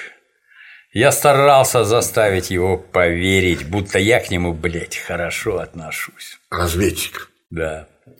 Пытался разузнать у него про всякое. По-моему, они что-то мутили с Ральфи. Все поломалось после той шутки. Тут заваливают Сопрано с Кристофером. Когда Тони назвал окончательную цифру, у Кармайна чуть подгузники не сорвало. А, спина заебала. Раскладушка в мясной лавке не лучшее место для снати. При всей моей любви и уважении к Кармеле, я бы ее просто вышвырнул, блин, на улицу. Оу! Детей нельзя разлучать. Это травма на всю жизнь. Это такой же его дом, как и ее. Больше. Я его купил. Именно Ти. Здесь я, на твоей стороне.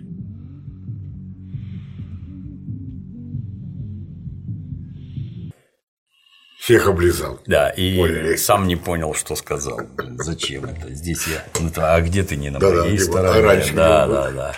Походу звонит адвокат этот. Сэппинсли. Что? От вас ничего не слышно. Мы с партнерами решили освободить вас от обязательств. Мне мои 200 тонн нужны к концу недели. Касательно залога. Залог я не верну. Залог нужен для того, чтобы стороны соблюдали соглашение. Если хотите сделать предложение... Не, я, пожалуй, куплю дом. Мы любим закатывать вечеринки до 4-5 утра. Я могу заявить об убытках, но по доброте своей не предъявляю иск, чтобы продавить продажу. Убытки? Да они еще не начались. Слушай сюда. Есть документальное свидетельство нашего конфликта, а Вирджиния Лупа свидетель. И если хоть один волос упадет с моей головы, власти точно будут знать, куда идти. Алан, ты меня как-то не так понял. Ты меня держишь за охуевшего головореза. Я предупредил. Залог не получишь. Тут тоже непонятно, откуда такая отвага, если вы знаете, кто это такой. Вы что, на полном серьезе считаете, что да, такого человека можно кинуть на 200 тысяч? Как-то странно.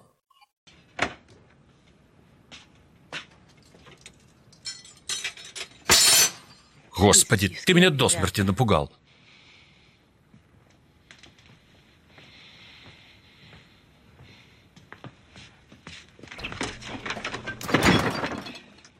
Это мой дом, Кармела, и я не уйду. Убирайся, Тони, я уже просила по-хорошему. Ладно, слушай. То, что произошло, было неправильно. Я был мудаком.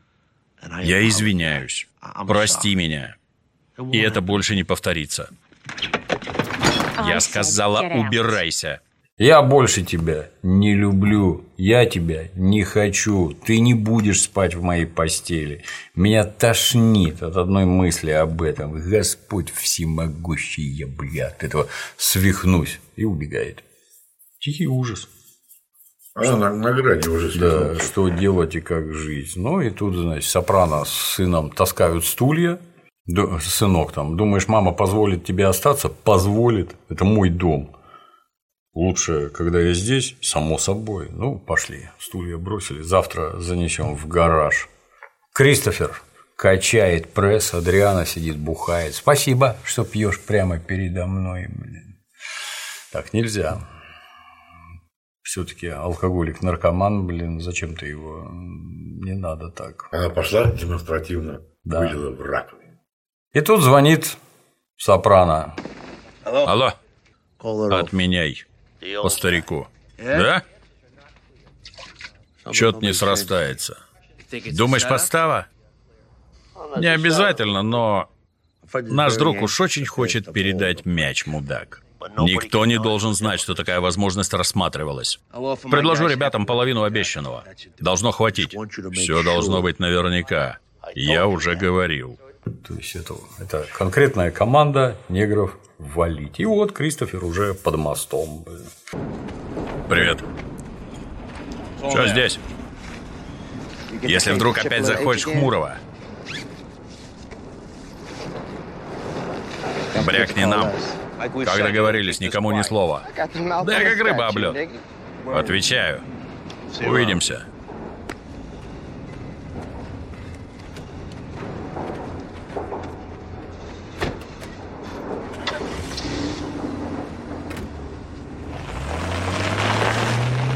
Он не завязал. Он просто освежился. Каише про бабло ни слова.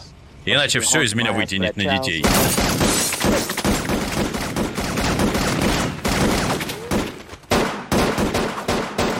Встают с двух сторон и начинают друг в друга палить, блин. Выглядит, мягко говоря, странно. Вы хоть вот так встанете, углом чтобы туда да. стрелять, да. Общем, негр один пытается выскочить, пули ему никак падает, Бенни его достреливает. Ну, непрофессиональная работа. Получилось хорошо, но странно как-то. А Сопрано уже проснулся и плавает на матрасике в бассейне, как утка, по всей видимости. Убери стулья, они портят траву. Травки плохо, травки плохо. Кривляется. В общем, смешно и весело. Почему даже такой пустяк надо так усложнять? А что еще могло заставить тебя выйти и поговорить о креслах? Покапать мне на мозги? Я хотела полить траву, пока меня не будет. Ну да, конечно. Да пошел ты нахуй. С тебя три доллара. А чья идея с белыми барашками? А это просто увеличенная версия кольца с изумрудом, чтобы ты мог продолжать свою другую жизнь. Да ты меня совсем не знаешь, говорит Сопрано. Я знаю тебя лучше всех, Тони. Лучше, чем твои друзья. Наверное, поэтому ты меня ненавидишь. Ненавижу, не переживай. Когда я умру, я попаду в ад. Очень мило шепнуть такое человеку, которого везут на МРТ. Это вот из первой серии его там. Ты попадешь в ад. Думаешь, меня интересует только материальная сторона? Нет, это я тебе все навязал. На самом деле ты жаждешь маленький Хёнде и простенькое золотое сердечко на цепочке. Сколько же в тебе, блядь, ненависти? Да в нем-то не очень. В общем-то, это ты все устроила. Непонятно зачем. Хочешь, я тебе кое-что скажу, Тони? Не прикидывайся, будто у меня есть выбор. Весь последний год я мечтала, фантазировала и была влюблена в Фьюрио. Чего? Каждое утро, когда он приезжал за тобой, Я ждала этого всю ночь в постели, лежа рядом с тобой. В те ночи, когда ты действительно был в постели. И когда он звонил в звонок, Сердце мое выпрыгивало из груди. Он улыбнется, мы с ним поговорим, а потом спускаешься ты. И я чувствовала себя как смертельно больная, которой удается хотя бы на минуту забыть о болезни. А потом все становилось как обычно.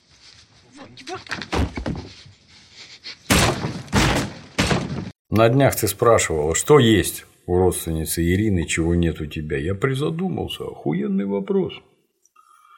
Да, она достаточно сексуальна, даже без одной ноги, но дело не в этом. С ней я мог поговорить, потому что ей было что сказать. А я здесь, и мне тоже есть что сказать. Чё, занести эти кресла ебучие? Да подписать прижизненный траст?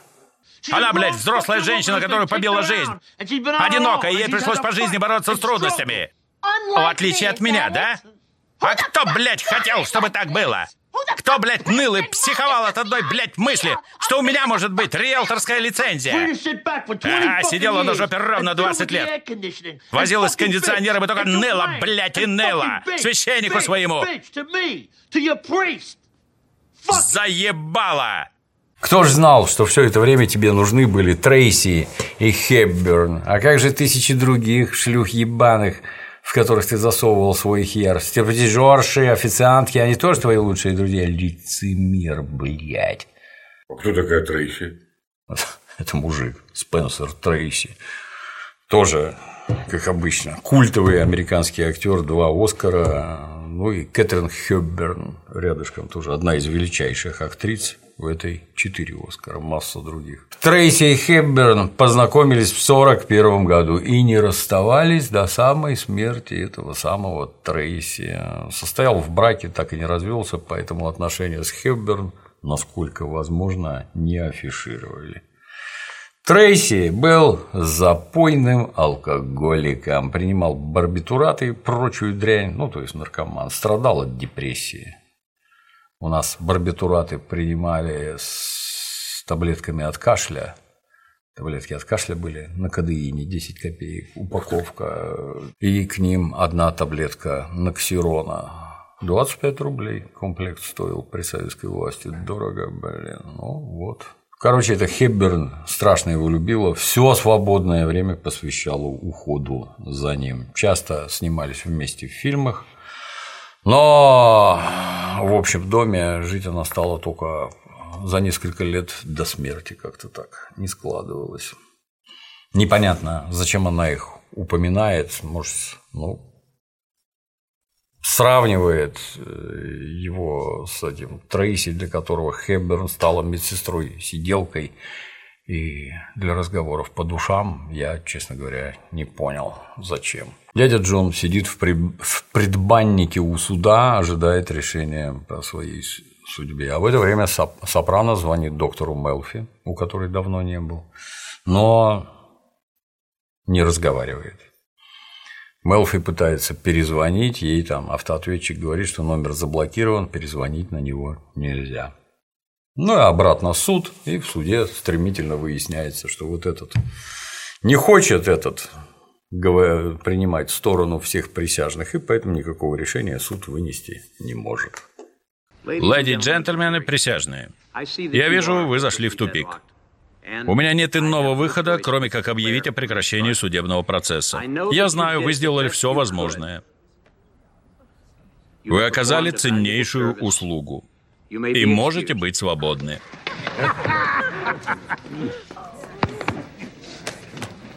А как организован процесс?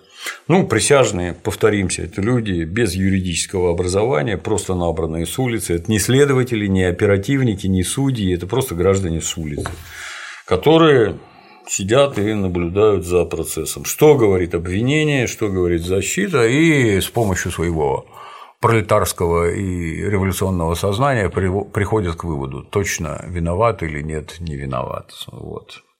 И в конце своих обсуждений они должны вынести вердикт. В каждом штате это все. Пора. Штат, повторюсь, это по-русски государство, стейт – это государство.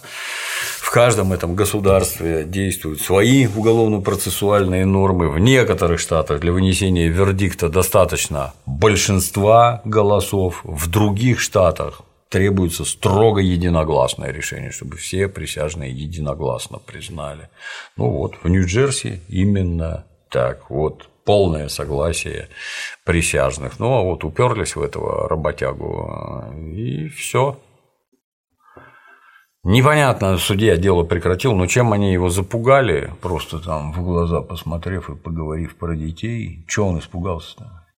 Ну, ну, страшновато, конечно, но в целом непонятно. Бет, не пропадай. Позвони, когда родится внук. Я не хотела бы в этот день думать о тебе. Поэтому пусть меня постигнет всеобщая ненависть и презрение трудящихся. Вот такой гад. Сопрано сидит у себя в кинотеатре, тут приходит сынок, опять там бессмысленные беседы, уговоры с мамами, а можно я у тебя поживу? Нет. Ну тебе больше не надо терпеть эту херню. Я слышал, как ты и высказал у бассейна. Ну, здесь ты жить не будешь. Про это забудь. Почему? Потому что ей будет обидно, что ты не хочешь жить в ее половине дома. Бакала пляшет с Дженис там, напевая песни, блин, Джуна это раздражает, Бобби, спустись в подвал, посмотри, Мерф отставил, оставил конверт под плитой. Он не должен был сегодня заходить, потом гляну. Сходи сейчас, я что, много прошу? У меня только что завершился самый важный в жизни судебный процесс.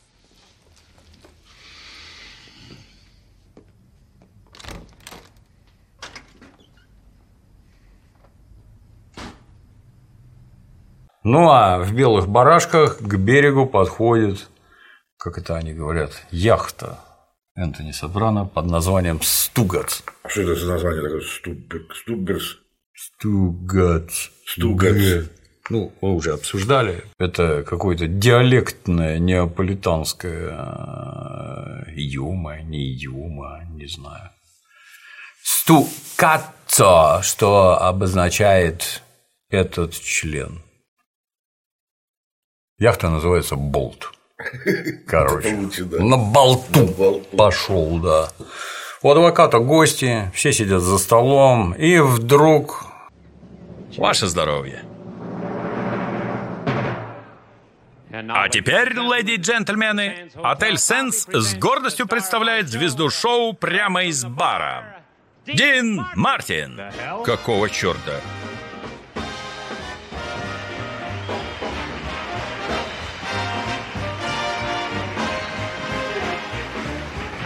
Это с той яхты. Орет все диким криком. Это привезена половина кинотеатра Энтони Сопрано. И оттуда все кричит.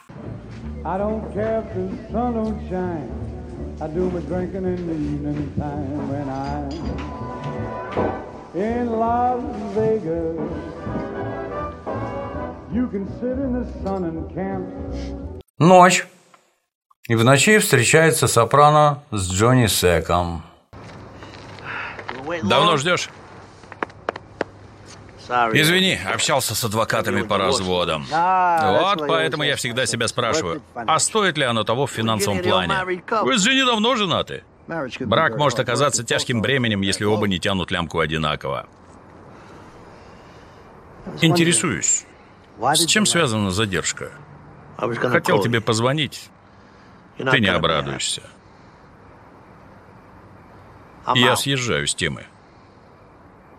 Валить босса плохо для бизнеса.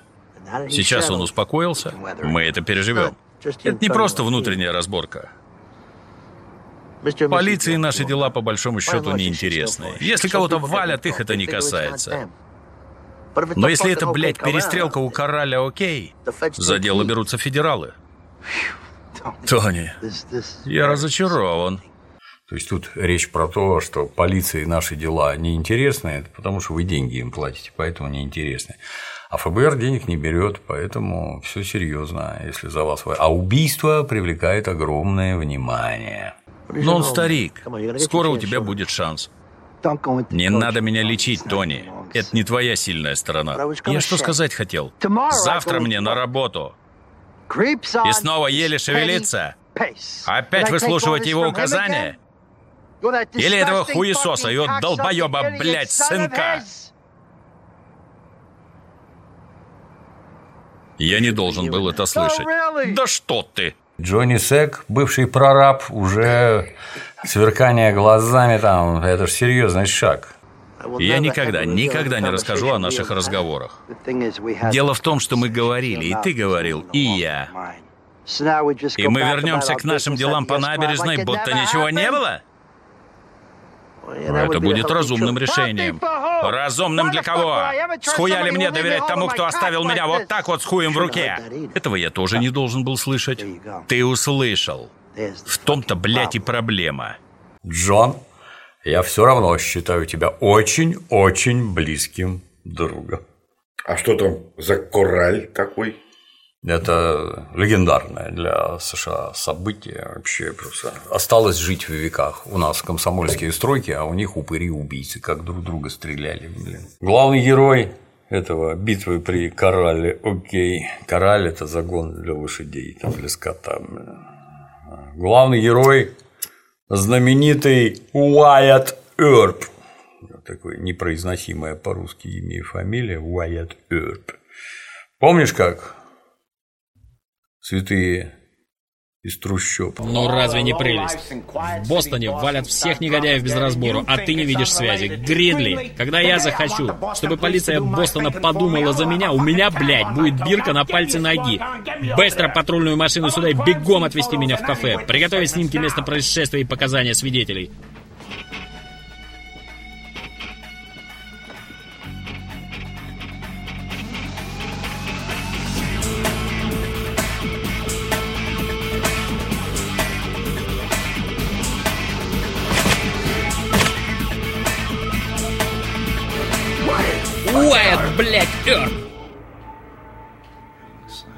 Похоже, у нас появился ковбой. Это, короче, уголовник без всяких этих самых. Э, и шериф, по ходу дела. Потому что в шерифы лучше всего было выбрать уголовника, который ни хера не боится, всех знает, ловко, стрелять умеет. и умеет стрелять. Да он всех и перестреляет. Просто этому уголовнику мы будем деньги платить, чтобы он других уголовников разогнал. Вот. Это времена Дикого Запада, так сказать. В молодости этот Эрб путешествовал там от Миссури до Техаса и во всяких там мелких городишках, засранских устраивался там констеблем, помощником шерифа, кем попало, попутно участвовал во всяких мутных делах, из-за чего сам постоянно оказывался на скамье подсудимых и вынужден был перебираться на новое место, чтобы там не привлекли и не подтянули. Бегу в другое государство. Штаты, повторяю, это государство. С Дона выдачи нет, так и там. В 1879 году этот Эрб с четырьмя своими братьями поселился в городке Тумстоун. Тумстоун – это могильный камень надгробие, ну камень, который на могилу ставят Тумстоун. Это было в штате Аризона. Ну и там у него возник конфликт с местными, там своя команда была, которые промышляли угоном скота, разбоями и прочее. Я буду промышлять угоном скота, а не вы. Конфликт из-за этого, да. Верджил служил заместителем, это брательник, короче, служивший заместителем местного маршала, арестовал ковбоя, то есть пастуха. Ковбой – это по-русски пастух. Фрэнка Маклоури за кражу нескольких мулов. Мул – это помесь ишака и коня. Потомство не дает, но все, работает. все лучшие качества, да. Сам Уайт Эрб хотел избраться шерифом Тумстоуна, но потом договорился с конкурентом Джоном Беханом, что снимет свою кандидатуру, если тот сделает его своим помощником. Бехан слово нарушил, поскольку Эрб заявился на ранчо знакомцев Фрэнка Меллори Айка и Билли Клентонов, которых подозревал в краже у него лошади и угрожал им, прикрываясь именем этого Бехана. Ну, потом последовало еще несколько конфликтов этих Эрпов с Клентонами, этот Фрэнк Маклоури, с Фрэнком Маклоури, братом его, Томом, и во что это вылилось? В итоге, это вот и есть самая знаменитая перестрелка в истории США. Ну, с одной стороны, в реальности это там мелкая, нелепая совершенно разборка двух конфликтующих банд. По причине то ли он украл, то ли у него украли. Ну, вот так решили постреляться. Что там на самом деле было, никто толком не знает, поскольку историю написали и распространили только в 30-е годы, то есть там через 50 лет, грубо говоря. Примерная реконструкция событий такова. Утром 26 октября 1881 года после очередной ссоры братья Клинтон и, Клинтон Маклоури вместе с их подельником Билли Клейборном собрались у Кораля. Это, повторяю, загон для скота. Битва на скотном дворе, так это называется. Кораль, окей. Скотный двор, блин. Завтра выезжаем. Сбору Паскотины. Это Паскотина, наверное, да. Ну, в городе Тумстоуне. И туда же заявились Вирджил, Уайт и Морган Эрпи. Вот. Также, а также их дружок Джон Холидей по кличке Док, это его Вэл Килмер играет. Дантист, то есть зубной врач, картежник, ну и по совместительству бандит. Там было где развернуться. Вёрджил, как заместитель маршала, потребовал у противников сдать оружие, запрещенное к ношению в городе. Это любителям короткоствола сразу, так сказать, на заметку. Как только назначают начальника, нахер оружие у всех отмести, чтобы идиоты отстреливаться не могли. И так будет всегда и везде, в общем-то. Потребовал сдать оружие, запрещенное к ношению в городе. Бехан там тоже якобы был, пытался всех угомонить, но Эрпы его отодвинули.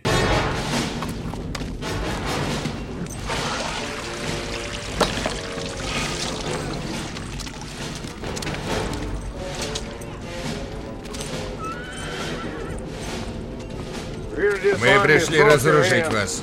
Поднимите руки вверх. Стоп, я не это просил.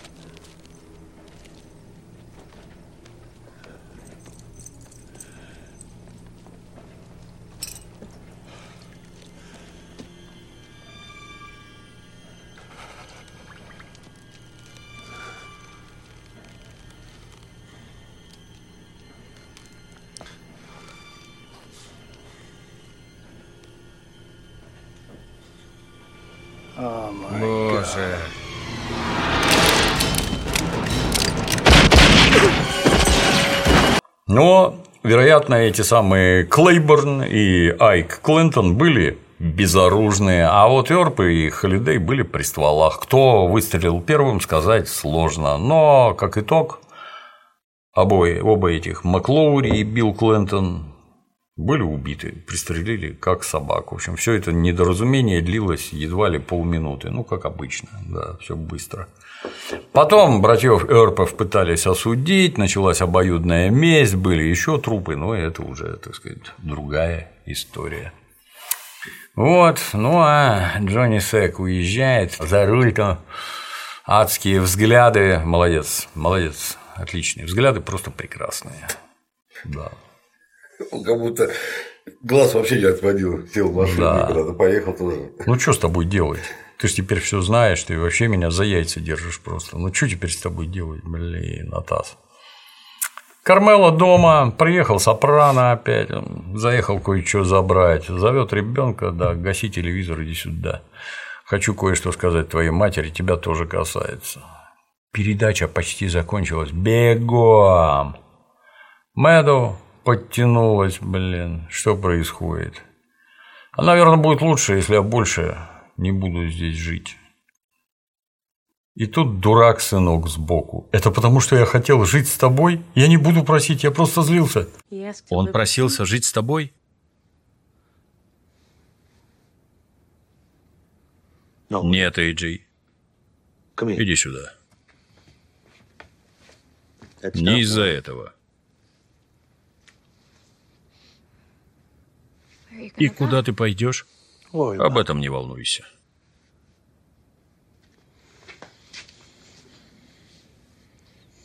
Тебе надо снова пойти на консультации. Так будет лучше. Ну, мама там, он принял верное решение, так будет лучше. Он устроится, будете его навещать. Так будет лучше, увидите. Вы же можете еще сойтись, правда? Ну, конечно, мы все равно близки. Мэдоу убегает все в комнату, тут же сидит, вспоминает, как там она истерики закатывала, господи, в этом доме что, есть нечего, вот оказывается как. Что может произойти, и твои истерики, да, в совершенно другом свете выглядят, блин, ну, мрачно. Береги себя, говорит Кармела, я буду в плазе, сообщает Сопрано и отъезжает. На чем, собственно, семейная жизнь заканчивается. Вот четвертый эпизод, вот все, туши свет. А в это время домик адвоката, стугат на рейде, так сказать.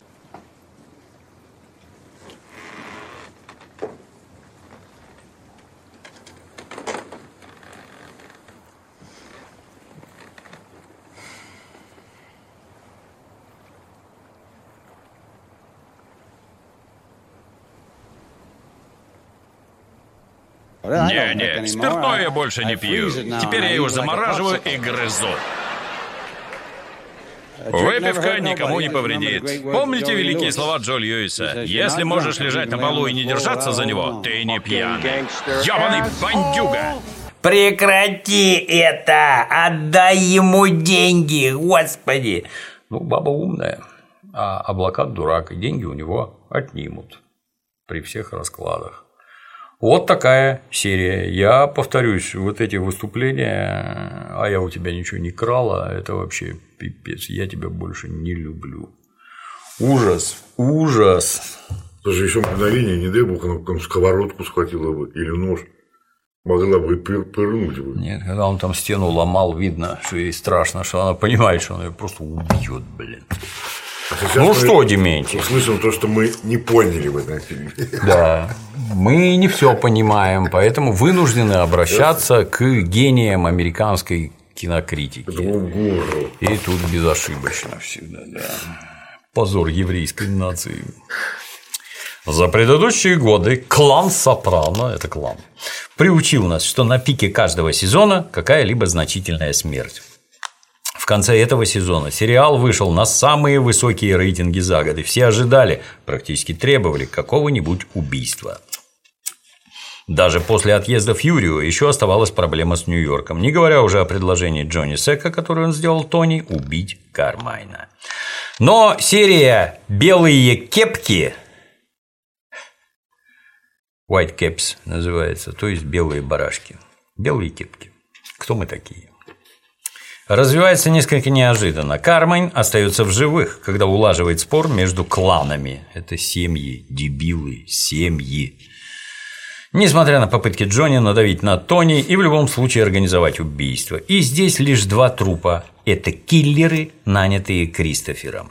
Это убийцы. Киллер – это по-русски убийца. Убийца и никак по-другому.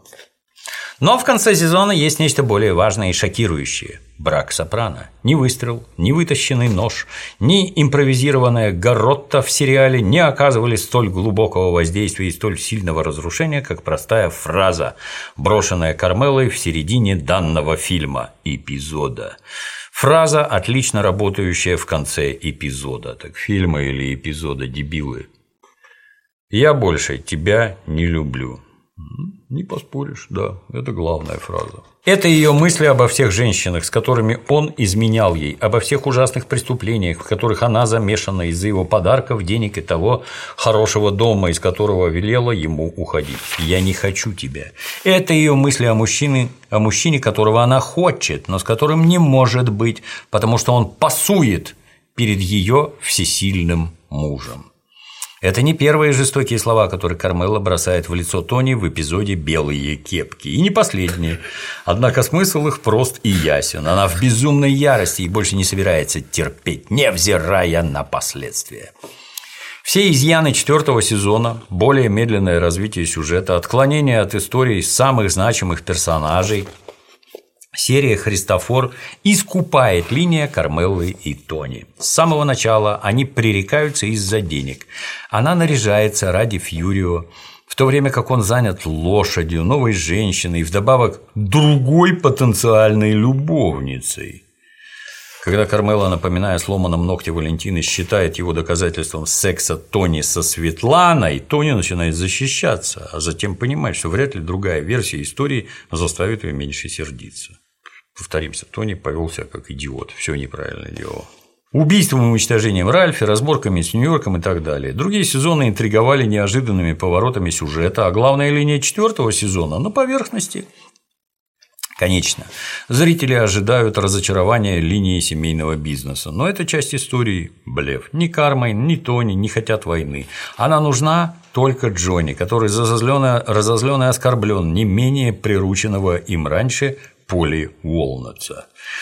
Боссы же останавливаются до того, как дело доходит до потери денег. Однако Тони нужно потушить еще один пожар, который не дал ему заметить то пламя, извините, что весь сезон подбиралась к его дому с черного хода, и которая в конце концов вспыхнула, когда Ирина рассказала Кармеле о его отношениях со Светланой. Этот важный телефонный звонок сам по себе практически оправдывает существование почти всеми забытой серии «Слишком много смотришь телевизор», которая заканчивается тем, что Тони избивает Зелмана, прекращая тем самым отношения Зелмана и Ирины. Он его порит, а не избивает. А это, в свою очередь, становится той последней каплей, которая переполняет чашу терпения Кармелы. Опечатка, терпния, терпение, бля. Между тем, эпизод «Вес» был более эффективным сам по себе, что доказывает фраза Тони, что Джонни никогда не простит Кармайну его нежелание поддержать вендетту против Ральфи, который пошутил насчет родинки. Господи. Вы знаете, что такое вендетта? Вендетта – это кровная месть. Кровная месть. Кров... Ключевое слово – кровная. Никакой вендетты там нет. Бля. Мысли скопились. Да, брак Сопрано всегда строился на компромиссах и лжи, которую обе стороны хотели игнорировать. Ну, наверное, как и любой другой. За очень немногими исключениями, когда речь шла о дорогих подарках, Кармела никогда не была счастлива с Тони. По-моему, нам этого не показывают насчет никогда. Она думала об измене ему с отцом Филом, Виком Муста и Фьюрио, но все трое сдались еще до того, как она решилась перейти черту. Она и раньше хотела уйти от мужа, дрогнув после получения второго мнения от доктора Краковера, но затем осталась с Тони, потому что гораздо легче жить, как привыкла. Однако флирт с Фьюрио длится дольше, чем прежние увлечения, и он случается в то время, когда Тони особенно властен, своенравен и скуп. Фьюрио был для Кармелы способом убежать от ужасной жизни, не убегая при этом от Тони. Бля, как вы по-русски... Фьюрио был способом. Он человеком был, а не способом. При помощи Фьюрио она могла бы убежать там способом он был. Не было настоящей физической измены, не было даже словесной, но всего произошедшего достаточно, чтобы не дать ей отступить. Она бросает Тони как самый жесткий аргумент среди других, высказанных на протяжении серии «Белые кевки». Извините, что каждый день Видя Фьюрию в течение нескольких минут, она чувствовала счастливой и забывала о том, что обречена. Но появление Тони в кухне разрушало это ощущение на кухне. В начальных сценах белых кепок мы, как и Тони, убаюканы фальшивым чувством безопасности относительно состояния брака. Печаль Кармелы подается как физическая болезнь, а сюрприз Тони – огромный дом на побережье Джерси – похожий на многие другие его экстравагантные подарки, достаточно хорош, чтобы изменить ее настроение и дать надежду на более счастливое будущее. Они вместе идут по пляжу в лучах заката, говорят о белых кепках, как о месте, где будет собираться вся семья. И если бы не любовь к Фьюрио и измены Тони, все разногласия были бы скрыты песком, волнами и миром. Звонок Ирины нарушает этот мир и приводит к целому ряду споров, театральных в очевидной силе, которую придают им и Ди Фалько, и Джеймс Гандалфини. Кто боится Вирджинии Мук? Насколько Кармела раздражена внезапным отъездом Фьюрио, когда сидит в Элоизе, настолько она опустошена в тот момент, когда Ирина звонит и говорит ей нечто очень важное. Любая женщина, которую встречает Кармела, может внезапно оказаться очередной любовницей Тони. Она знала Светлану, выпивала в ней, с ней в день смерти Ливии, она ей нравилась, и вот сейчас обнаруживается, что это всего лишь самая последняя из женщин, с которой муж ее обманывал. Изменял, а не обманывал. Оно не так переводится. Чит – это измена, а не обман. И это становится последней каплей. Я повторюсь, тебе просто какая-то тварь сказала об этом по телефону, а ты безоговорочно веришь и ломаешь свою собственную семью. Как-то не очень умно. Гнев и отчаяние Кармелы, когда она бросается на мужа и требует оставить ее одну, почти дикие, в то время как Гандалфини играет Тони как человека озадаченного и раздосаданного, потому что он пока не понимает, насколько плоха ситуация. С этого момента начинается печальная психологическая война не только между Кармело и Тони, который отказывается в имитации из дома, купленного им, и начинает крушить этот несчастный дом, но и между Тони и Аланом Сапинсли, самоуверенным адвокатом, который владеет белыми кепками и не хочет возвращать депозит даже после того, как супружеский раздор прекращает сделку. Сапинсли оказывается для Тони слабым противником – Угрозы не подействовали. А где были угрозы? Где угрозы? Никаких угроз не Он, было. чудом жив остался Да. вообще.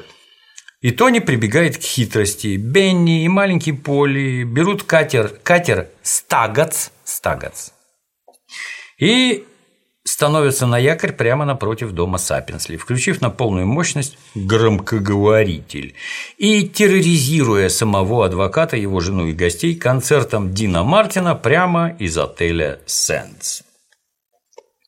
Однако Кармела не отступает, и дела в доме Сопрано ухудшаются, все прошлые обиды и несправедливости выливаются наружу. Слова Кармелы о ее отношении к Фьюрио пробуждают в тоне зверя, он хочет ударить Кармелу по голове, но в последнюю секунду направляет кулак в стену.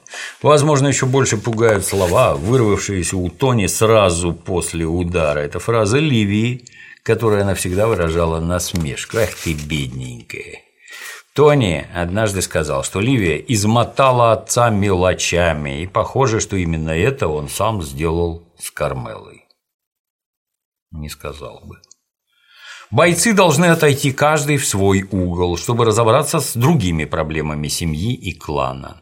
Судебный процесс Джуниора не получил единодушного решения присяжных благодаря Юджину Понте-Корво, который запугал одного из них. Поли все еще отчаянно пытается найти обратный путь в команду. Дженнис и Бакала усиленно начинают флиртовать. По-моему, он с ней спит. Ебет уже ее. Именно так. Блин, Если это, если это флирт. Дженнис. Дементьев, помню, недавно мы в бане флиртовали. Дженнис получила свой приз. Кристофер выходит из реабилитационного центра. Он трезв и прошел все шаги за исключением одного. В одном из светлых моментов финала Тони предполагает, что, может быть, Крису лучше этот шаг пропустить. Однако в этом эпизоде мы постоянно возвращаемся к войне между мужем и женой, подавленным хищником и ошеломленной жертвой. Кармела не вредит Тони ни финансово, ни физически, но эмоциональная битва оказывается настолько жесткой, что даже Тони не хватает упрямства продолжать ее. Ну, тут согласимся, да.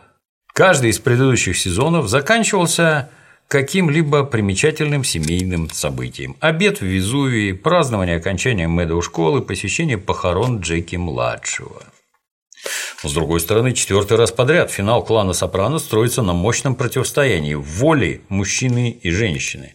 В первом сезоне это Тони и Ливия, во втором Дженнис и Ричи, в третьем Тони и Глория, и вот теперь королевская битва Тони и Кармелла ну, присутствует, но как-то странно. Так, посещение похорон Джеки-младшего. Эта традиция естественным образом здесь прерывается. Сезон заканчивается сценой, где Эллен Саппинсли, измученный песнями Дина Мартина, сидит у дома, который Сопрано больше не хочет покупать.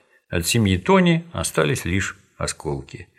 Это не чья-либо смерть, как ожидали или хотели зрители. И это нечто более ужасное и зрелищное. Ну, как-то слабо. Да, да, я ожидал. Видно, что идиоты, но слабовато. что Сильная только белые кепки. Да, белые кепки.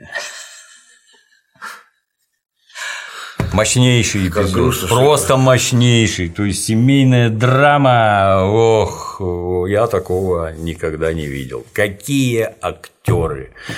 Какой сценарий, какие диалоги, какой режиссер, все настолько круто, что я даже не знаю. Смотреть можно только стоя в фуражке, отдавая честь, блин. Настолько сурово. Прекрасное завершение четвертого сезона. Но сегодня у нас какое? 29 Ну, наверное, уже после Нового года выпустят, я так подозреваю.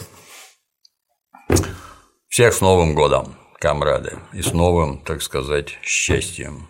Пусть год наступивший будет хотя бы не хуже ушедшего. А было бы лучше, чтобы он был лучше, да, Дементий. Мы все силы приложим, что он будет лучше. А я добавлю вас с новыми ценами и с новыми тарифами. Да, тоже нельзя не поздравить. В новом году многое будет по-новому. Ну да, что, анонсировать сами все увидите. На сегодня все.